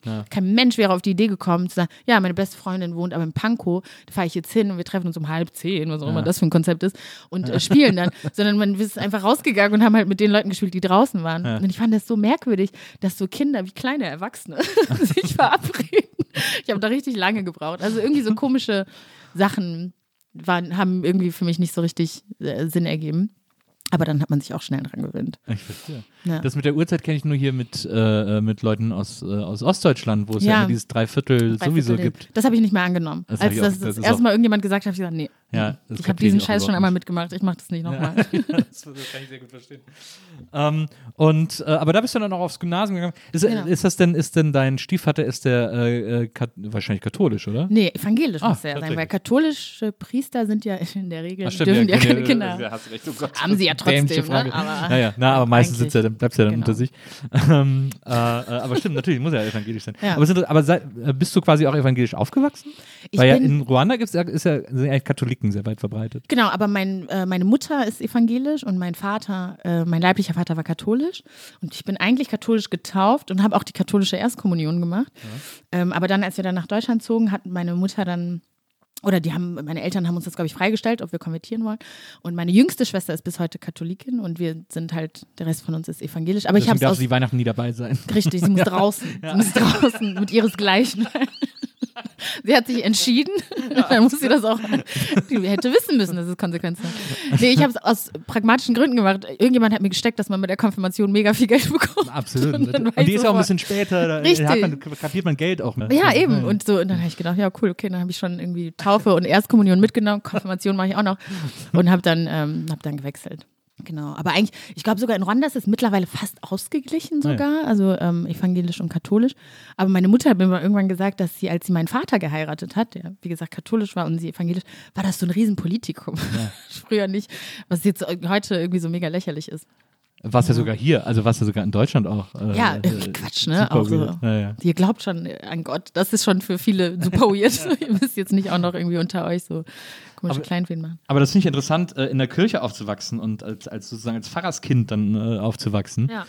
Ähm, weil du ja auch, hast ja auch eben gesagt, du bist auch gläubig äh, Mhm. und so. Ähm, die evangelische Kirche, ich bin ja auch, ich bin auch evangelisch und äh, ich habe die sehr genossen. Ähm, ich habe die Ja. Konfirmationszeit sehr genossen. Ich war auch früher im CVJM ähm, und da haben wir uns irgendwie, weil ich komme aus so einer Kleinstadt zwischen Köln und Bonn. Welche? Oder Äh, nicht Wesseling. Ich weiß nicht, warum ich gefragt habe. Jetzt weiß ich nicht, wo Wesseling liegt. Äh, Wesseling ist genau zwischen Köln Ja. Wirklich am Rhein, ganz genau dazwischen so. Wesseling, okay. Ähm, und, ähm, und ich, also ich, das, ich kann quasi über meine Kirchenzeit nichts Negatives berichten, weil mich das sehr, sehr bereichert hat. Ich bin auch mit auf die ganzen Freizeiten Genau, gefahren. das wollte ich Wir auch gerne waren am. Hausboot in Holland, Ja. äh, äh, irgendwie äh, eine Woche mit dem Hausboot durch Holland gefahren. Wir waren in Dänemark und so. Also ich bin irgendwie rumgekommen mit denen.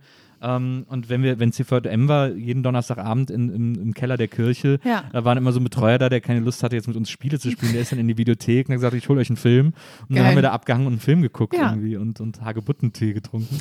ähm, Damit habe ich auch anderen Beef, aber egal.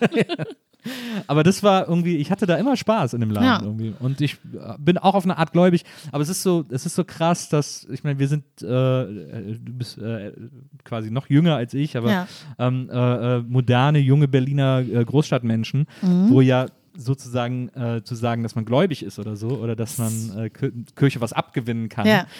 äh, völlig, äh, also exotischer kann man kaum sein. Ne? Finde ich auch. genommen. Wie, wie reagieren denn Leute, wenn du erzählst? Oder wenn du sagst, dass du, oder redest du da gar nicht drüber? Ja, ich rede da manchmal drüber, ich, ich, ich dräng's auch keinem auf, irgendwie, Ja. wenn es sich mal zufällig ergibt, dann, dann rede ich doch drüber.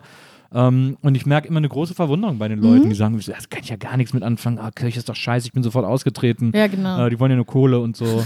ähm, das ist auch ein Riesenapparat und so. Und dann sage ich immer, ja, aber ich meine, die, ihr müsst ja auch mal sehen, dass die den Leuten ja auch was geben. Ja. Also die bringen, so eine, so eine. Gemeinde bringt das ja auch was, Ja. weil die ganzen äh, Omas und Opas, die alle irgendwie nicht wissen, was sie machen sollen, Ja. die haben da auch noch einen totalen Halt und so eine Community. so ein soziales so. Netz, ja. Genau. Ich finde auch, also ich meine, ich bin, gehe total mit, dass die Kirche als Institution auf jeden Fall einiges falsch gemacht hat. Absolut, also sehr reformbedürftig ist. Absolut.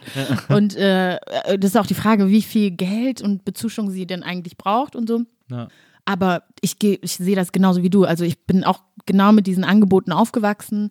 Es gab bei uns sowas, das hieß Treff 55. Das war aus sogenannt sozial schwachen, super schlimmer Ausdruck, Familien, wo man, wo die dann, so die Kinder sozusagen hinkommen konnten. Da gab es Hausaufgabenhilfe, es gab was zu essen. Ich habe am Anfang war ich auch kurz in dieser Hausaufgabenhilfe, später habe ich dann Nachhilfe gegeben und so.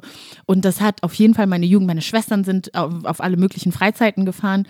Ähm, auch öko, öko, wie heißt es nochmal? Ökumenisch. Ökumenisch, so, ja, stimmt. Ja, ja. Ich habe das Wort Nicht ich, seit ökologisch, sieben ja. Jahren nicht mehr gesagt, nicht mehr laut ausgesprochen. Ähm, und ich finde, es hat schon den Kindern oder der, der Community in Neukirchen-Flühen damals und in den äh, umliegenden Orten auf jeden Fall voll die Struktur gegeben. Ja. Und ich finde, dass man das also ähm, das so zu verklären und so zu tun, als ob die Kirche nur aus Pädophilen besteht, Naja. finde ich ein bisschen schwierig. So, die macht ja auch, die macht wirklich auch gute Sachen. Also Na, ich habe auch total überlegt, mit. Pfarrer zu werden. Dann habe ich geguckt, äh, aber okay, großes Latinum, äh, Hebräisch, Griechisch, nein, danke. Das ist sehr, äh, das ist äh, sehr Sehr- aufwendig, das ja, Studium. Ne? Also mein total. Stiefvater ist auch wirklich Theologe durch und durch. Und ich finde das spannend, weil es eine andere Diskussionsebene irgendwie eröffnet. Er ist schon auch emotional, zum Beispiel, ähm, obwohl er das auch abgelegt hat, aber früher, wenn wir immer gesagt haben, oh mein Gott, dann hat er wirklich gesagt, Anna, Okay, wow. so dass ich heute noch manchmal erschrecke, wenn ich so super laut, oh mein Gott sage und so, ah, Helmut ist nicht da, kein Problem. ähm, und das finde ich ist immer, das finde ich spannend dann so zu sehen, okay, es gibt für ihn wirklich Grenzen, die ich so gar nicht als Grenzen begreife. Ja. Zum Beispiel in der ersten Folge von Browser Ballett zieht ja Schlecki seine Stola aus und schmeißt sie auf den Boden. Und ich habe meinen Stiefvater, der zu Besuch war, bevor die Folge veröffentlicht worden ist, gezwungen, mit mir den Rohschnitt zu schauen. Und ich saß so daneben, habe ihn so angeguckt und mir alle, jede Reaktion aufgeschrieben. Äh, so als ganz kleine Focus Group.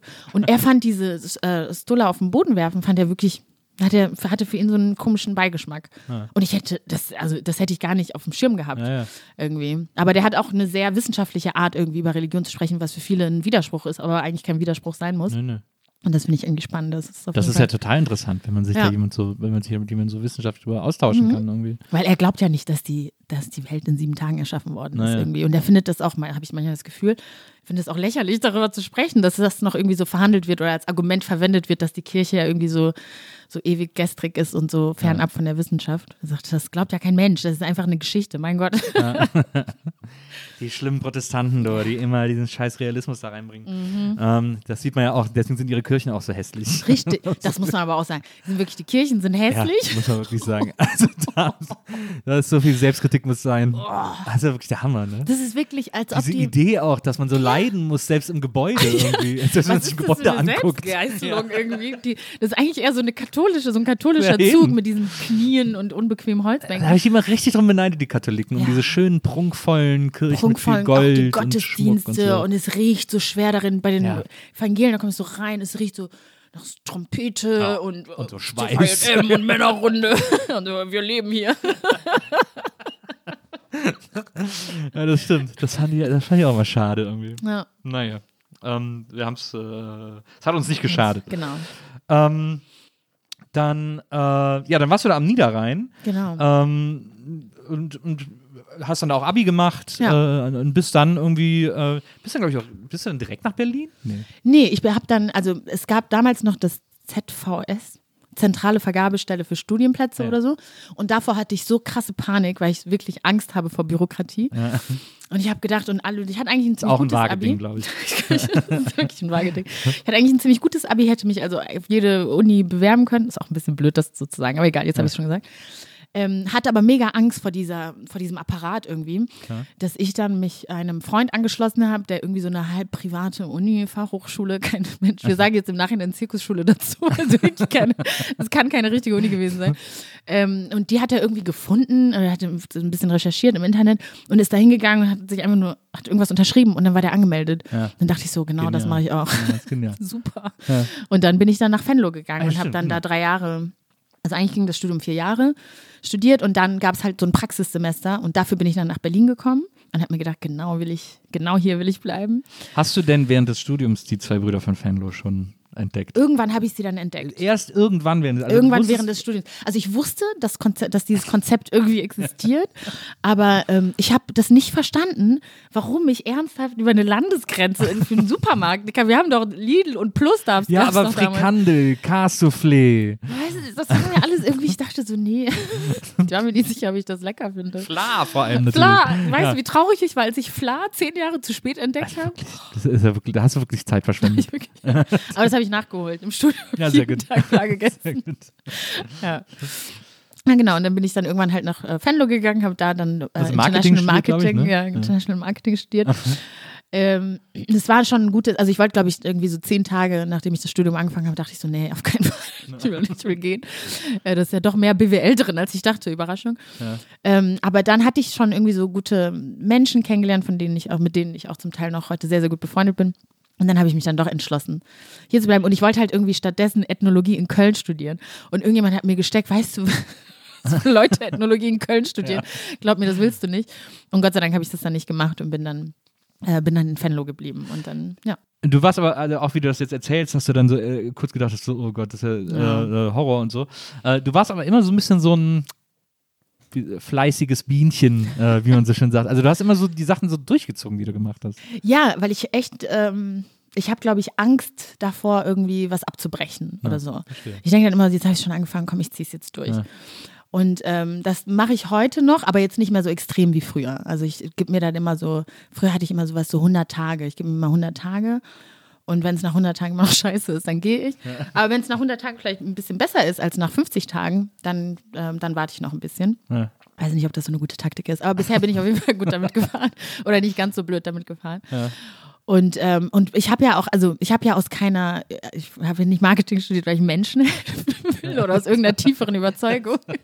ähm, ich habe es einfach nur studiert, weil ich, das war ein Verlegenheitsstudium. Ich wusste überhaupt nicht, was ich machen soll. Ich wusste aber, dass ich studieren will, weil ähm, mir das so eingebläut wurde von meiner Mutter. So, du musst schon irgendwie doppelt so viel leisten, um auch nur annähernd. Ich wurde ja auch eine, eine Stufe zurückversetzt.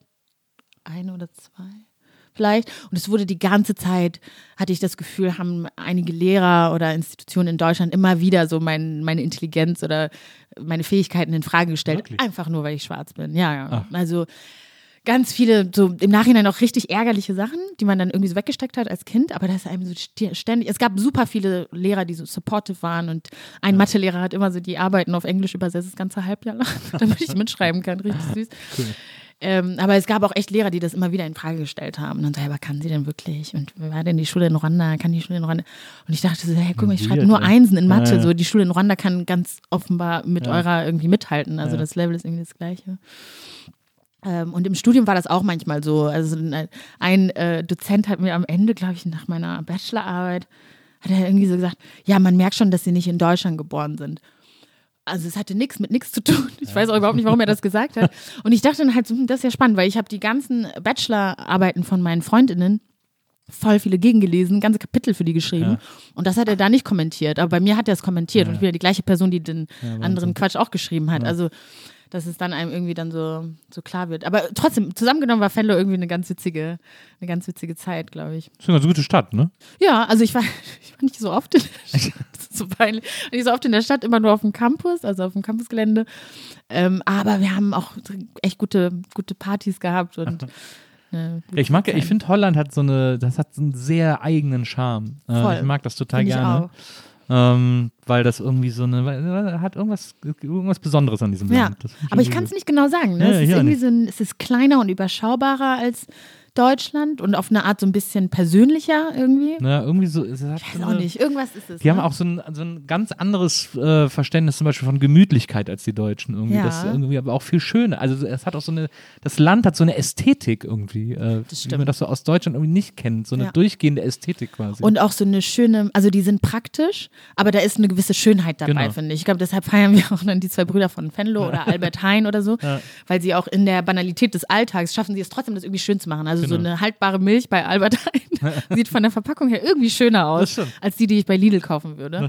Und es gibt keinen richtigen Grund, warum die jetzt schöner aussehen sollte, außer dass die halt irgendwie so ein anderes Verständnis, glaube ich, für Ja, auch so. De Reiter. Ich kaufe ja immer De Reiter, wenn ich in Holland bin. Äh, De Reiter Oh. Hagelslag. Äh, die sind so? Streusel. Äh, äh, da gibt es ja diese breiten Streusel.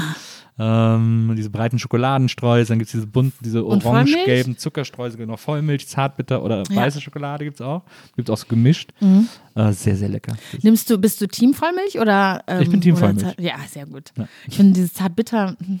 Ja, bin ich auch Kann man kein- machen, ich auch aber Also es ist bei. Marzipanschokolade okay. Und toastest du, machst du es auf Toastbrot? Ja. Ich habe da sehr viele Fragen, wie Ja, du ja, hau rein. Ähm, machst du es auf Toastbrot Ja. und toastest das Brot auch vorher Ja. und dann Butter und dann die.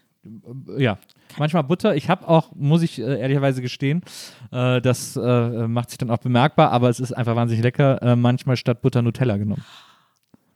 Und ich habe schon ein bisschen Angst gehabt, weil ich dachte, jetzt kommt irgendwas krasses, Nee, nee, nee. Leberwurst oder so. Ich habe auch, nee, ich hab auch mal, ich hatte meine Zeit lang, äh, ich hatte meine SZ-Schnittenphase. SZ-Schnitten, diese, diese Schokotäfelchen äh, fürs Brot. Ach so, Also ganz dünne Schokotafeln fürs Ja. Brot. Und da habe ich dann immer äh, aufs Toastbrot quasi an den Rand Nutella gemacht.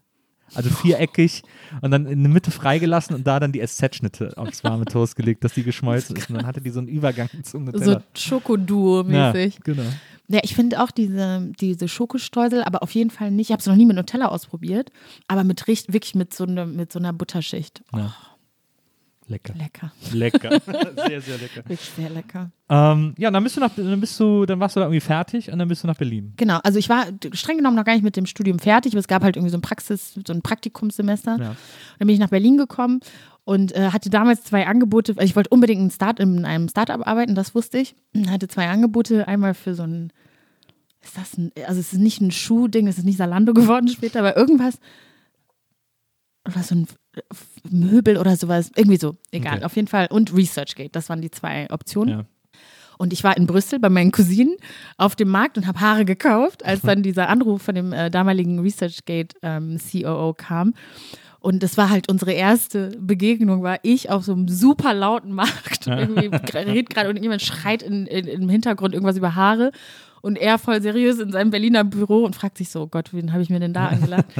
ähm, dann haben wir uns aber gut verstanden und ich bin dann irgendwann tatsächlich dann nach Berlin gezogen und habe dann sechs Monate bei ResearchGate gearbeitet und das war wirklich eine tolle Zeit und ich wollte unbedingt in Berlin bleiben, Ja. aber meine Mutter war dann sehr vernünftig und hat gesagt, komm zurück, mach dein Studium fertig, dann kannst du immer noch nach Berlin ziehen. Na.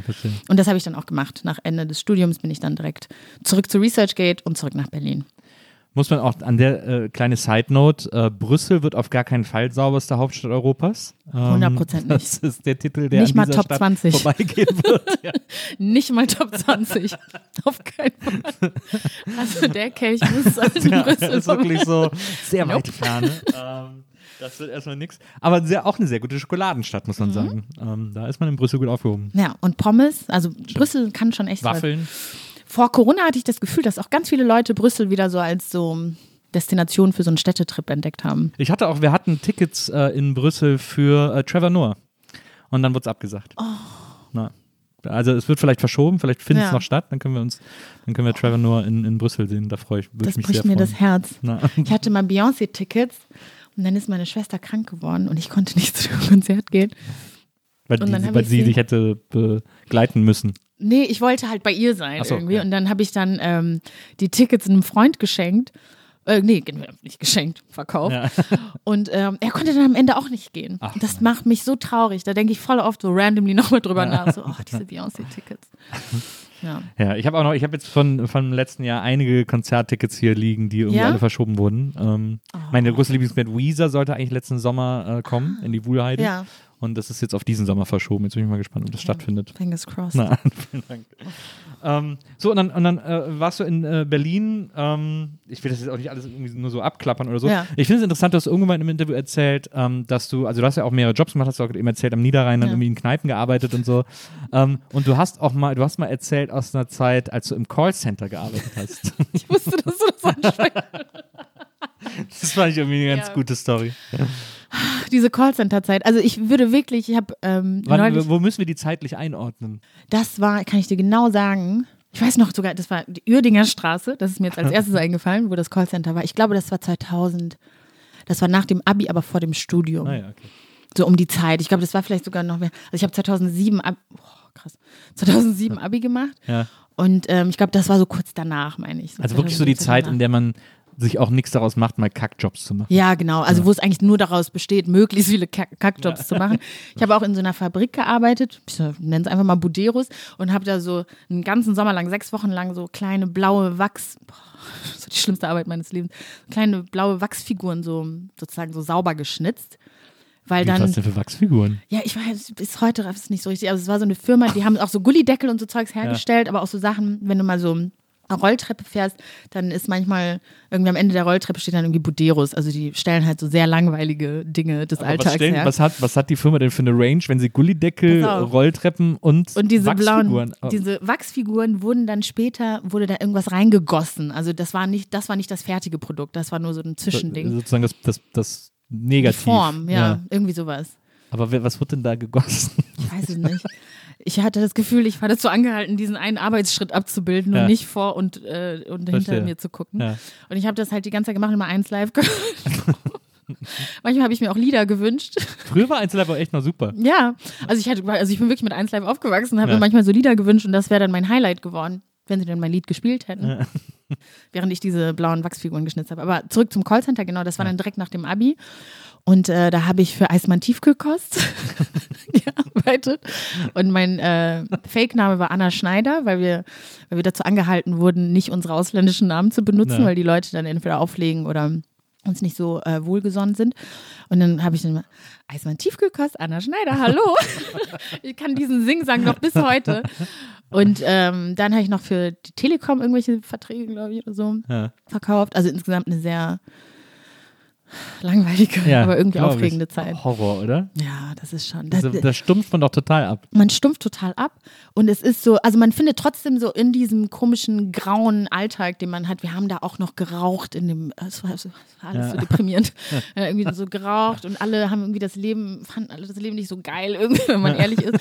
Und aber trotzdem gab es so manchmal so kleine Momente oder so Taschen der Menschlichkeit. Irgendwann hat sich irgendwas geteilt oder so oder man war an irgendeiner Geschichte interessiert von einer Frau, mit der man im normalen Leben wahrscheinlich nichts zu tun hätte. Ja. Aber so sind wir irgendwie alle jetzt so ein Team mäßig. Manche haben auch ihre Kinder mitgebracht, was ein bisschen schwierig war, weil wie gesagt, wir haben die Weird. ganze Zeit geraucht. und wir haben nicht mal aufgehört, dass die Kinder Ja, vor allem, da wieso bringst du ja die Kinder mit ins Callcenter? Ja, Papi Ja. muss jetzt telefonieren. so, und du hältst die Schnauze. Dann saßen die da und wir haben die, tat mir so leid. Das waren nicht meine Kinder. Ich habe auch aufgehört zu rauchen, aber dann habe ich gesehen, die Mutter hört auch nicht auf. Und dann dachte ich so, naja, das ist dein Kind. Wie viele waren denn da in diesem Raum? Ähm, boah. Ich würde so raten, so unter so acht bis zehn, Ah glaube ich, okay, habe ja. ich jetzt so ein, Ja, so ein Gefühl. Und es gab noch einen anderen schwarzen Typen, der auch da gearbeitet hat. Ich weiß nicht mehr, wie der mit Vornamen hieß. Aber irgendwann mal ist irgendwas geklaut worden. Und wir wurden Ah, okay. beide verdächtigt. Oh Mann, ey. Und wir haben beide so, Oh. ja, du wurdest auch, ja, ich auch. Alles klar, cool.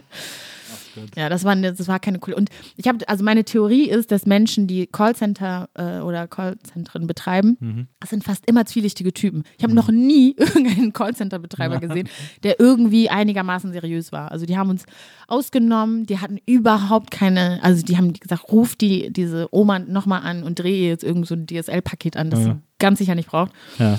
Also das ist schon, Es ist echt kein, sich kein, Abgründe auf manchmal. kein richtig geiles Business. Irgendwie Nee. fühlt sich irgendwie fies an. Eismann sind ja diese. Typen, die das so wie Bofrost, ne, die das so Genau. nach Hause bringen. Ja. äh, die immer so rumfahren. Die das waren bei uns in der Siedlung auch immer unterwegs. Das habe ich auch mit diese Tiefkühlkost-Bringmeister quasi. Die gibt es Ja. schon ewig in Die Deutschland. gibt es schon so lange und Ja. ich frage mich, warum die nicht ihren ähm, Vorsprung ausgebaut hab haben auch kapiert. in dieser Zeit, weil Ja. wir werden, hallo, you mean to say, tiefgekühlte Pizza und Kräuter direkt nach Hause? Das ist so wahnsinnig innovativ und so krass. Und irgendwie ist das halt so, das macht man halt in Krefeld oder in Ja, ja, Strahlen, genau. aber kein Ja. Mensch macht das hier. Und ich finde, eigentlich hatten die ein sauberes, ähm, gutes Businessmodell. Stimmt, In Großstädten sieht man die fast nie. Ja, nur gar nicht. Dabei macht das doch irgendwie voll Sinn in Großstädten. Ja, wahrscheinlich, weil hier jeder Supermarkt um die Ecke ist, ne? Das ist Vielleicht, das sowieso Gegenden. Ah, ja, ich weiß noch, ja, an meinem, ich weiß gar nicht, 16. oder 15. oder 16. Geburtstag, ähm, da ist bei uns durch die Siedlung Bofrostmann gefahren und dann, äh, und dann war ich mit einem Kumpel unterwegs und wollten uns irgendwie alle am See treffen, obwohl dann Ja. kann es gar nicht mein Geburtstag gewesen weil ich hatte immer im Herbst Geburtstag. Dann war es irgendwie Stimmt, irgendjemand anderes Geburtstag im Sommer, Wir wollten an den See nach Brühl. Und, äh, und dann fuhr der Bofrostmann durch die Siedlung und sind mit dem auf dem Fahrrad hinterhergefahren, Ja. bis wir ihn eingeholt haben und haben uns auf der Straße bei ihm eine Bibi Blocksberg-Torte gekauft und haben die dann mit zum See genommen Oh, und dann da Geburtstag gefeiert. das ist süß irgendwie. Das Ja. ist so wholesome. Das stimmt. Aber ich dachte früher, dass die nur sozusagen auf Bestellung die Sachen gedacht. liefern, ne? Also, dass ist, also ich, da, damals habe ich es nicht gedacht, aber Ja. äh, heute, wenn ich an die Geschichte zurückdenke, denke ich immer so, Moment mal, irgendwie, Hat er eine ex- extra Bibi? Blocksberg? Ach, gut, dass ihr fragt. Ich hab ja was. Hat jemand nicht abgeholt. Hat er wahrscheinlich, hat er uns wahrscheinlich fürs Doppelte verkauft. Habt ihr auch früher immer, bei uns gab es immer so Witze, dass irgendein Kind vom Bofrostmann ist? Also, Also quasi der neue Milchmann. Richtig, Ja, weil er immer so durch die Siedlung fährt. Ich habe mir gesagt, oh, das ist, die ist aber auch vom Bofrostmann. Ähm, so, und dann warst du endlich in Berlin. Und, Ja. äh, und da bist du, äh, da bist du bis heute. Ich habe was ganz Schockierendes gelesen Oh, oh. Äh, von dir. Und ähm, da muss ich jetzt, glaube ich, mal ein bisschen streng äh, sein. Okay, ich esse eine Olive vorher. Ja, mach das. Ich glaub, das, ich das, das. das ist sicher. Ich glaube, da brauchst du jetzt ein bisschen, äh, äh, ein bisschen äh, Kraft. Okay. Ähm, du hast gesagt, ähm, Geil. Entschuldigung. Ja. du hast gesagt, ähm, das äh, lila Ballisto wäre top und das orange Ballisto wäre flop. Okay, ich wusste, dass wir Das heute darüber reden werden. this is where we draw the line. Willst du mir sagen, dass du Team Orangenes Ja, Ballisto natürlich. bist? Jo. Das lila ist doch das mit, ist doch das mit Rosinen. Ja. Geht's noch? Wie bitte? Weißt du, dieser Rosinenhass, darüber möchte ich mal ganz dieser Rosinenhass geht mir, da mache ich richtig aggressiv. Na, Das ist unbegründet. Das hat sich so verselbstständigt. Es gibt wahnsinnig viele Leute, die gar keine richtigen Berührungspunkte mit Rosinen gehabt hätten, um sich so eine Meinung zu bilden und die bei diesem Rosinenhass mitmachen. ich habe als Mach Kind eimerweise Rosinen gegessen. Äh, Wenn es irgendwie nichts Süßes mehr zu Hause gab, dann habe ich mir aus, aus der Backschublade die Rosinen genommen. Ähm, und, äh, und ich mag auch Studentenfutter voll gerne. Da mag ich die Rosinen, da liebe ich die Rosinen. Das heißt, du magst die Rosinen nur nicht im Ballisto drin. Ja, weil das ist wie Rosinen im Sauerbraten, die nehme ich auch raus. Wie bitte? das sprengt meinen Kopf total. Ich finde, die Rosinen sind so, dieses je ne sais quoi, was dem Ballisto so fehlt. Wirklich, ich freue mich da. Dieses Savoir-vivre. Weißt du? Le, oh la la, Ballisto. Ich habe auch kurz überlegt, ob ich sage ähm, Ballisto, Ja. aber dann dachte ich so, Da bin ich froh, dass du nicht gemacht Kinder hast. Maxi aber- King ist wahrscheinlich weniger politisch aufgeladen. Ganz offensichtlich. Ja, weil das, also ich, find, ich bin auch noch beim gelben Ballisto am Start. Was ist im gelben Ballisto drin? Ähm, ich glaube, Honig und Milch ist, glaube ich, okay, gelb. das klingt persönlich. Was ist denn in dem Orangenen drin? Das ist ja äh. Korn, ist es sozusagen. Weizen, das ist das Staub. Weizenballisto. Staub. Das ist Staub. Das ist ein Euphemismus für Staub. Und grün ist Müsli. Und äh, lila ist äh, Traube, Traubenuss oder so. Ja, so geil. Das ist auch so saftig. Magst du auch, magst du, äh, magst du Traubenuss-Schokolade? Geht so. Geht so.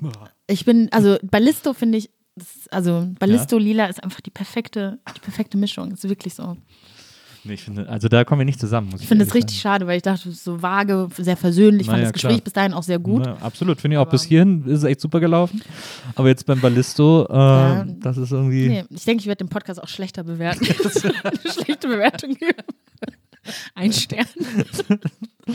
Ähm, so, äh, jetzt habe ich eine Frage an dich. Du hast ja äh, gesagt, du bist äh, ein großer Meme-Fan. Äh, und du Ja. wirst ja auch äh, äh, landesweit als Meme-Expertin rumgereicht. Ich finde das ein bisschen bedenklich, ich so drei Memes vielleicht gebaut habe in meinem Leben. ja, aber du kennst ja trotzdem alle Memes. Ja. auch, äh, ich bin ja auch, ähm, äh, man ist ja auch Experte für Dinge, die man nicht selber macht. Ähm, es, es gibt ein Meme. Mhm. Ich, bin, ich mag Memes auch total gerne. Sehr schön. Großer Meme-Fan. Es gibt ein Meme, das konnte mir bis heute niemand so erklären, dass ich es kapiert hätte. Oh Gott, ich Es habe gibt Angst. wirklich ja. ein Meme, das ich nicht raffe. Okay, sag mal. Und zwar ist es das, äh, ich glaube, es heißt das Butterfly-Meme oder so, wo dieser Junge da steht mit diesem Schmetterling ja, und dann immer drei Sachen da stehen. Ich check das überhaupt nicht. das ist dieser Junge, der da steht und dann ist das. Äh, Genau, so, so ein Zeichentrickjunge mit so einem, Genau. Schmetterling. Und dann ist das. genau. So, ich glaube, Ich, und ich check überhaupt nicht, wie dieses Meme funktioniert. Ich habe es wirklich so oft schon gesehen Ja. und denke jedes Mal so, ich verstehe die Mechanik nicht. also es ist ein Meme, das, glaube ich, gebaut wurde, um so Privilegien besonders herauszuarbeiten. Und dann sagt man zum Beispiel, zum Beispiel, ich versuche das mal, also ähm, der Junge wäre jetzt Männer in der Diskussion um Tamp kostenlose Tampons Ja. oder so, ne? Ja. Und dann würde dann, auf dem Jungen würde dann halt genau das stehen, so cis straight Typen in der Diskussion um kostenlose Okay, Tampons. ja. Und auf dem Schmetterling würde dann stehen, is this oppression? Weil so wie die Diskussion geführt wird von diesen Typen, Ja. klingt das so, als ob nur weil jetzt Frauen kostenlose Tampons bekommen, dann ist das so Oppression, also dann ist das eine Benachteiligung, die sie erfahren. Also es geht so im Grunde darum, dieser Junge so ein bisschen, nicht naiv, der guckt so diesen Schmetterling an, so, ist das diese Oppression, von der alle immer sprechen? Also der versteht es quasi immer falsch. Ja, so ungefähr. Ja. Ist das ein Meme, äh, das du magst? Ist das Ja. eines deiner, deiner Lieblingsmemes? Ich weiß nicht, ob es eins meiner Lieblingsmemes ist, aber ähm, das ist auf jeden Fall doch auch eins, was ich gerne mag. Ja. Ich, mein Lieblingsmeme oder eines meiner großen Ja. Lieblingsmemes ist der Mann mit der riesigen Ölflasche. Der immer dieses große, diese große Flasche Sonnenblumenöl Ah, auf so einen Salat kippt. Ja, Das, ist, Finde ich auch das gut. liebe ich. Das ich ist auch gut. fast immer lustig, auch auf was dann Stimmt. dazu geschrieben wird. Ich habe gestern, hat mir mein guter Freund Ari ein Meme gezeigt. Da ähm, kennst du noch diese Care Bears oder so. Ja. Und dann steht dann drin, und kennst du den Film ähm, Mean Girls? Ähm, ja, äh, Da gibt es so eine ikonische Szene, wo dann die Mean Girls Lindsay Lohan einladen und sagen, get in, loser, we're going shopping. Ja. und dann ähm, hat er mir gestern das Meme gezeigt mit so einem Care Bear, get in, das ist auch in so einem Cabrio. Ja. Manchmal denke ich dann, wenn man, wenn meine Mutter so einen Satz hören würde, würde die denken so, worüber? Was ist mit euch kaputt? Auf jeden Fall, ähm, dieser Care Bear ist halt in dem Cabrio und dann steht drauf, get in, nee, get in, loser, it's time for caring oder so. Ich bin momentan brauche ich gerade so ganz viele wholesome Memes. So, Ja, da das ich. kann ich sehr gut verstehen. Es gibt auch, es gibt auch, es gibt, einen- ich folge einem Twitter-Account, der äh, heißt irgendwie, ähm, äh, wie heißt der nochmal? wholesome Memes? Ja, nicht wholesome, aber irgendwie so, ähm, ich, weiß jetzt den Namen vom Account nicht mehr, aber da sind nur freundliche Memes drauf. Oh. Immer nur so total freundliche Sachen mit so freundlichen Hunden oder so, Ja. oder was einen so aufheitern soll oder so. Das finde ich voll schön gerade, wirklich. Also ich finde so, wir sind, die, es ist alles eh schlimm und Wir düster gehen alle ein bisschen am. Zahnfleisch. Ja, Na. so bitte gib mir irgendwas Schönes, Buntes. Ja, die Glücksbärchis. Äh, die, ähm, ich habe die als Kind immer gerne geguckt und äh, ich glaube, jeder aus dieser 90er-Jahre-Generation, wo man noch Videokassetten hatte, Ja. ähm, hat, äh, äh, seine, äh, hat seine Videokassette mit seinen Pornos drauf, hat da Glücksbärchis draufgeschrieben, damit das keiner findet.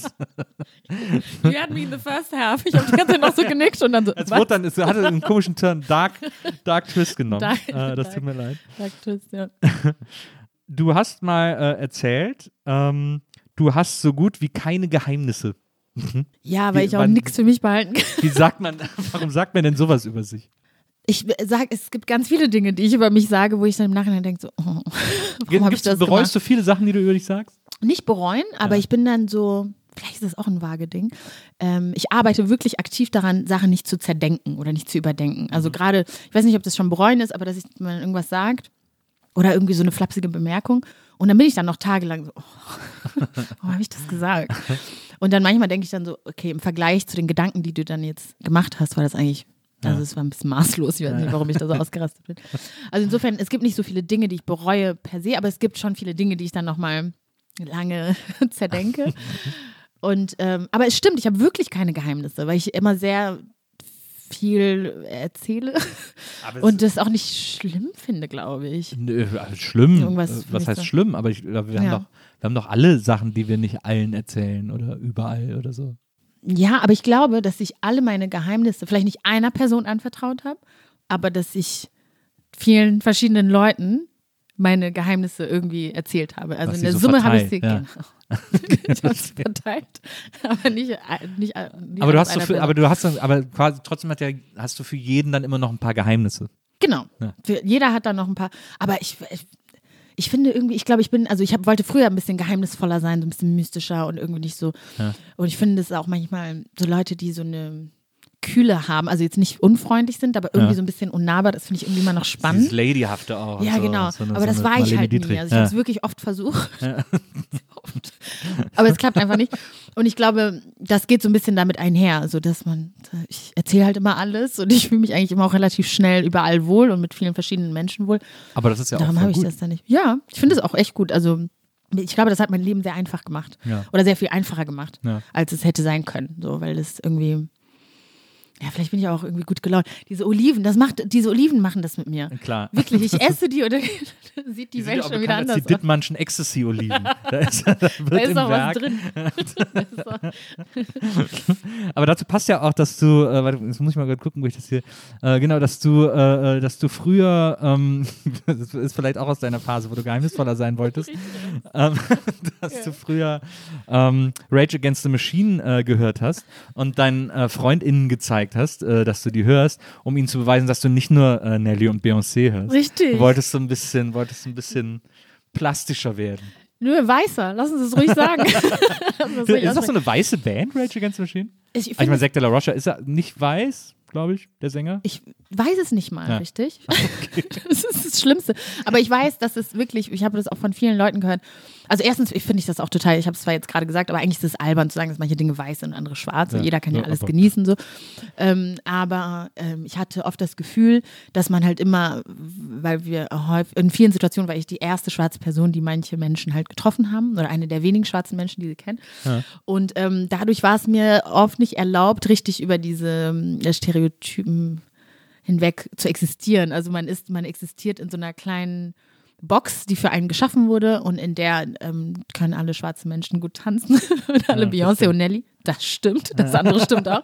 Ähm, aber das gilt ja nicht für alle schwarzen Menschen. Und um so ein bisschen daraus auszubrechen und ähm, mir selbst so ähm, Facetten und Layers zu erlauben, äh, habe ich mir dann habe ich mir dann Sachen ausgedacht oder halt irgendwie so eine Musik gehört, die ich dann eigentlich nicht ich habe es gar nicht so richtig genossen. ich fand es gar nicht mal so gut, Mann. Also, weil das wäre meine Frage gewesen. Fandst du die denn jetzt gut oder nicht? Nee. ich fand es wirklich nicht so gut. Aber, aber war das so zur Zeit am Niederrhein oder wann? Äh, wann Ja, das war so um die. Das, also quasi, äh, aber sehr- das ist ja auch Teenager-Gehabe. Das Genau. ist ja auch äh, Distinktion und so. Ja, total. Aber ich habe wirklich, ich kann mich so oft dran erinnern, es gab ja auch diese Poesiealben und so und diese Freundebücher. Ja. Und irgendwann so ein bisschen später habe ich dann voll oft auch so so Hip-Hop, Rap und dann Rock. really? Aber so richtig aus so ein bisschen aus Verlegenheit und so ein bisschen, um noch so ein Überraschungselement oder so zu haben. Ja. Äh, weil ich das gehasst habe, wenn ich das Gefühl hatte, dass die Leute irgendwie schon ein Bild von mir haben, ohne Ja. mich dann so zu kennen. Und dann wollte ich sie halt immer so ein bisschen mit diesem Ding überraschen. Übrigens nicht so, äh, nicht so selten. Also viele oder einige, mit denen ich mich dann ausgetauscht habe, haben das auch gemacht. Haben dann irgendwie so ein bisschen mehr diese Avril Lavigne-Phase rausgearbeitet, obwohl sie das vielleicht nicht ganz so gut fanden, aber einfach nur um ähm, ja, nicht verhaftet zu werden auf eine Musikrichtung sozusagen. Was wurde, was wurde denn im Pfarrheim für Musik gehört? Was hat denn äh, dein Oh. Stiefvater äh, für Musik gehört? Also mein Stiefvater, in erster Linie muss man sagen, mein Stiefvater hat jetzt erst sein Gehör untersuchen lassen. Ja. Meiner Meinung nach hätte er es schon 99 spätestens machen müssen. Der hat, ich kenne keinen Menschen, der so Radio, so laut Radio hört. Der hat früher, wir hatten früher so ein Passat, ein VW Passat. Und er kam und saß, saß im Auto ähm, auf der Einfahrt. Ich hatte ein Zimmer ganz oben auf dem Dachboden. Ich habe den gehört. WDR 5. okay, und mach doch mal leise. Insofern, also eigentlich lief sehr viel Radio. Ähm, also ein bisschen rwandische Musik. Durch meine Mutter und durch ähm, das, also weil wir sie einfach gerne gehört haben. Ja. Ähm, mein Stiefvater hat die Comedian Harmonists extrem gefeiert. Also wir Okay. haben die jetzt nicht jeden Tag irgendwie Ja, laut ja, gehört klar. oder so. Aber ähm, wir hatten jetzt nicht so eine krasse so Musikhörkultur zu Okay. Hause. Ja. Ähm, aber wenn dann so, so ein bisschen Comedian Harmonist, WDR 5, die ganze Zeit, super laut oder eben rwandische Musik. Musstest du dann eigentlich auch immer zum Gottesdienst? Ja, also lange Zeit, Ja. ja. Und dann irgendwann habe ich so gesehen, meine Stiefschwester hat einfach irgendwann einmal gesagt, nö, ich komme nicht mit. Und ich so, hä? Das ist eine Möglichkeit? ich wusste gar nicht, dass die Option, dass es die Option gibt. Ich dachte immer, wir müssen. Und dann habe ich das auch ein paar Mal versucht und habe manchmal so, oh, ich habe meine Tage, ich habe Schmerzen, äh, das dann so vorgeschoben. Drei Wochen hintereinander? Ja, also ein ganz komischer Zyklus, Mama, ich weiß auch nicht. Ähm, habe es dann immer so vorgeschoben und irgendwann war das so ein bisschen lockerer, je älter wir dann wurden. Ähm, aber ich muss sagen, also ich, ich gehe auch nicht so wahnsinnig gerne in den Gottesdienst. Also ich gehe schon gerne, wenn mein Stiefvater predigt, weil er wirklich schön predigt. Und er schickt mir auch, ähm, gestern habe ich noch seine Mail aufgemacht, hat er mir so eine Predigt geschickt, Ja. die er dann gehalten hat in so einem Zoom-Gottesdienst. Das ist eigentlich pensioniert, aber der macht das dann irgendwie trotzdem noch. Ja. Ähm, und ich glaube, ich bevorzuge es dann zum Beispiel die Predigt einfach alleine zu lesen und alleine zu beten an. Also statt Ja. irgendwie mich im Gottesdienst. Ich habe da nicht, nicht viel aus der Gemeinschaft gezogen. Ich weiß, Nein, dass wir da vorhin drüber gesprochen hatten, aber ich Ja. meine eher so diese Infrastruktur um die Na Kirche klar. herum. Und so dieses, die Gemeinschaft der Kirche im Gottesdienst selbst hat mir jetzt nicht so viel gegeben, muss ich ganz ehrlich sagen. Dieser heilige Ernst ist ja das, was Gottesdienste oft so. Weil es, es, es hängt so krass vom, äh, von der Pfarrerin oder dem Pfarrer Mhm, ab. Äh, Total. ich habe schon Gottesdienste, auch Weihnachtsgottesdienste gesehen, wo ich mich kaputt gelacht habe, weil die einfach lustig waren. Wirklich, ne? Ja, und, und manchmal, wo ich gedacht habe, so, oh Gott, warum willst du denn, dass wir alle schlafen? Was ja, ist wirklich. denn So hast du dir das heute vorgenommen. Je- der, der Letzte wird heute Also, einpennen. Aber, also, also worauf ich hinaus wollte, hast du ein Lieblingskirchenlied? Oh. Habe ich wirklich. Äh, warte Welches mal, es gibt jetzt bin ich eins. sehr gespannt. Ähm, ich singe es jetzt. Ja. Ähm, dieses Du bist gewollt, kein Kind des Zufalls, keine Laune der Natur. Ganz egal, ob du dein Lebenslied in Moll singst oder Dur. Das kenne ich gar Du nicht. bist ein Gedanke Gottes, ein genialer noch dazu. Du bist du, das ist der Clou. Das ist so ein, so ein Das ist sehr modern. das ist sehr modern, das Ja. ist so evangelisch. It's a Bob. Jedes Mal, wenn ich dieses Lied höre, ich freue mich so sehr. Ich mag dieses Lied total gerne. Ja. Und dann gibt es, glaube ich, noch so ein, ähm, ein Dietrich Bonhoeffer-Gedicht, was zu so einem Lied gemacht wurde, durch dieses Spuren im Sand-Ding. Ich Ja. finde Dietrich Bonhoeffer sowieso sch- echt stark und Ja. stark und äh, klasse. Und äh, dieses Gedicht insbesondere. Und also ich mag, ich, ich singe super gerne. Ich singe nicht gut, aber ich singe sehr gerne. Ja. Und deshalb habe ich das immer, das war immer so mein Highlight, wenn diese Lieder Ja. gespielt worden sind. Es gibt noch ganz viele, aber die fallen mir jetzt gerade nicht ein. Mein großes Lieblingslied äh, bis heute ist ein Schiff, das sich Gemeinde nennt. Oh, das kann singen. Weil äh, ein Schiff, das sich Gemeinde nennt, fährt durch das Meer der Zeit. Das Ziel, das ihm die Richtung weist, heißt Gottes Ewigkeit. Das Schiff, es fährt durch Sturm und Not. Da, da, da, da, da. Die Melodie kommt mir bekannt vor, ja. So fährt es Jahr um Jahr. Da, da, da, da, da, da, wird denn das Schiff bestehen. Da, da, da, da, da, da, da, wird es nicht untergehen. Und dann kommt immer der positive Part. Bleibe bei uns, Herr, bleibe bei uns, Herr, denn sonst sind wir allein auf der Fahrt durch das Meer. Oh, bleibe bei uns, Herr. Wie was für ein cooles Lied, oder? Nee, was da los ist, tonal ich finde in es auch. Song. Ich finde es wirklich Das ist wahnsinnig. Also ich finde, also ich habe so gerne gesungen, diese Lieder. Voll gut, Ja. dass du es ansprichst. Na, Und heute höre ich auch noch, ich habe so eine Gospel-Playlist. Das ist zwar, damit bin ich zwar jetzt nicht streng genommen aufgewachsen, Ja. aber das ist für mich so, das ist die Musik zum, das ist der Soundtrack zum Badputzen. Ich habe noch nie ein Bad geputzt ohne Gospel, please. Was ist das? oh, guter Lifehack. Das könnte, äh, das wirklich so. gut. Ja. Sehr uplifting. Bier und Gospel.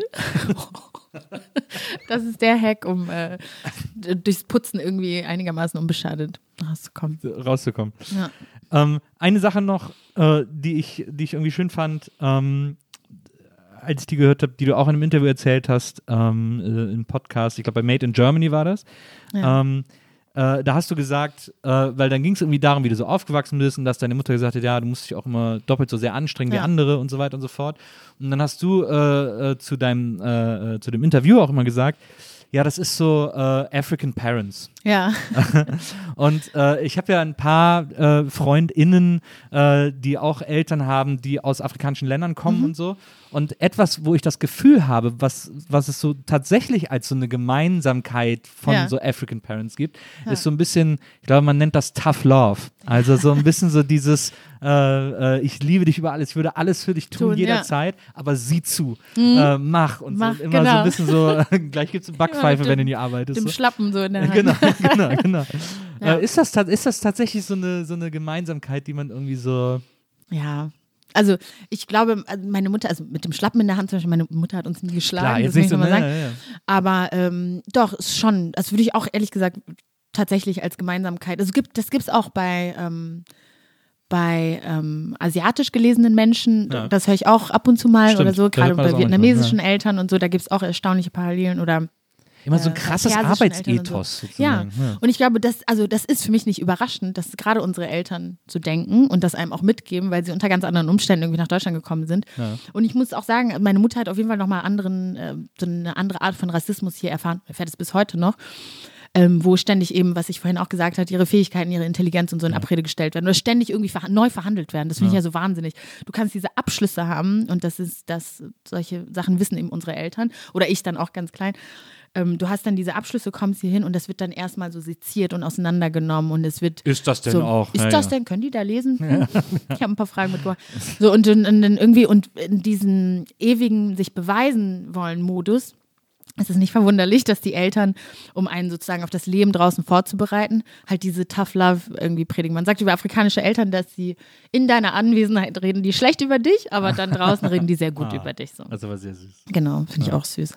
Also das ist, ähm, ja, das ist halt dieser unbedingte Wille, dass aus dem Kind irgendwie was wird und ähm, dass das Kind nicht zu sanft angepackt wurde und dann halt so diesen harten Ja, ja, dieses, Schock dieses, in der Realität diese erfährt. Prenzlberg-Mütter-Sache ist da nicht so verbreitet.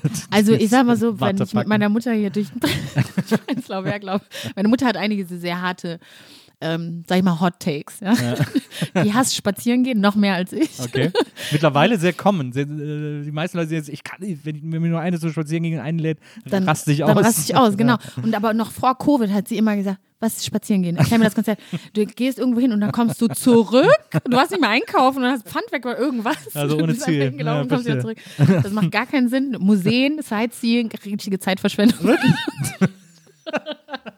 Also meine Mutter ist da ganz resolut bei einigen Sachen.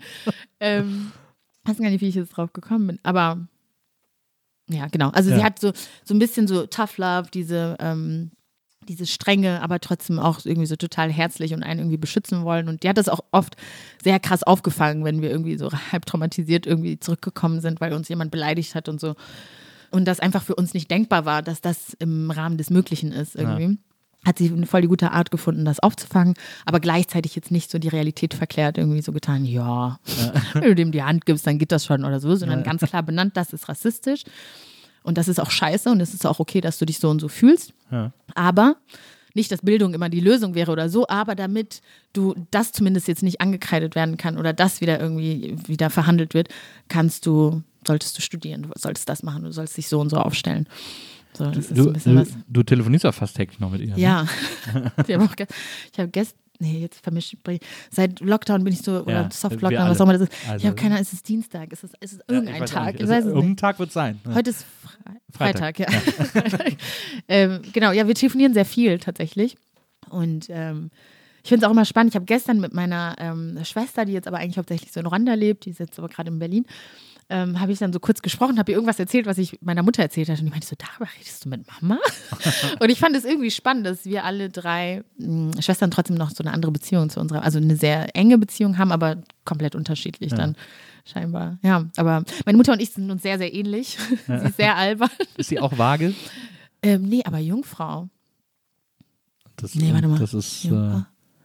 Aber Jungfrau. schlecht. Weiß nicht, Ich glaube, was bedeutet das? Ich glaube, ich, ich glaube, die Kombination Waage und Jungfrau ist gut. Was bist du denn für ein Aszendent?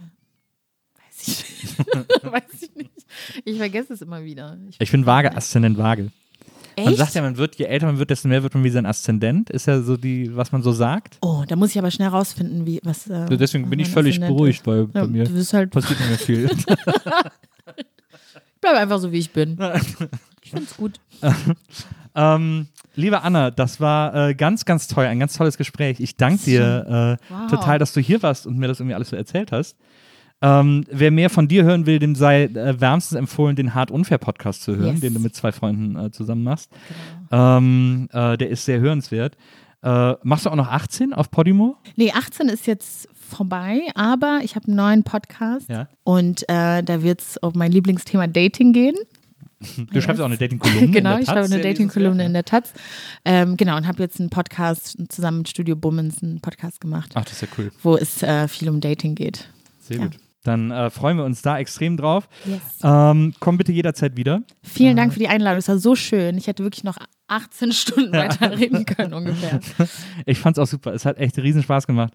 Ähm, äh, äh, alles Gute, viel Erfolg mit dem neuen Podcast Dankeschön. auch. Und äh, bis ganz bald. Danke. Und äh, liebe ZuhörerInnen, äh, liebe Zuhörer, ähm, wir hören uns nächstes Mal wieder hier bei der Nils Bokeberg Erfahrung. Bis dahin, macht's gut. Tschüss. Ciao.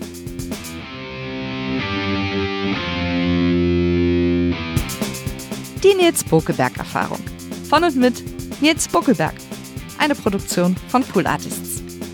Team Wenzel Burmeier, Lisa Hertwig, Maria Lorenz Bokeberg, Frieda Morische und natürlich Nils Bokeberg. Thank you. Cheiro da minha pago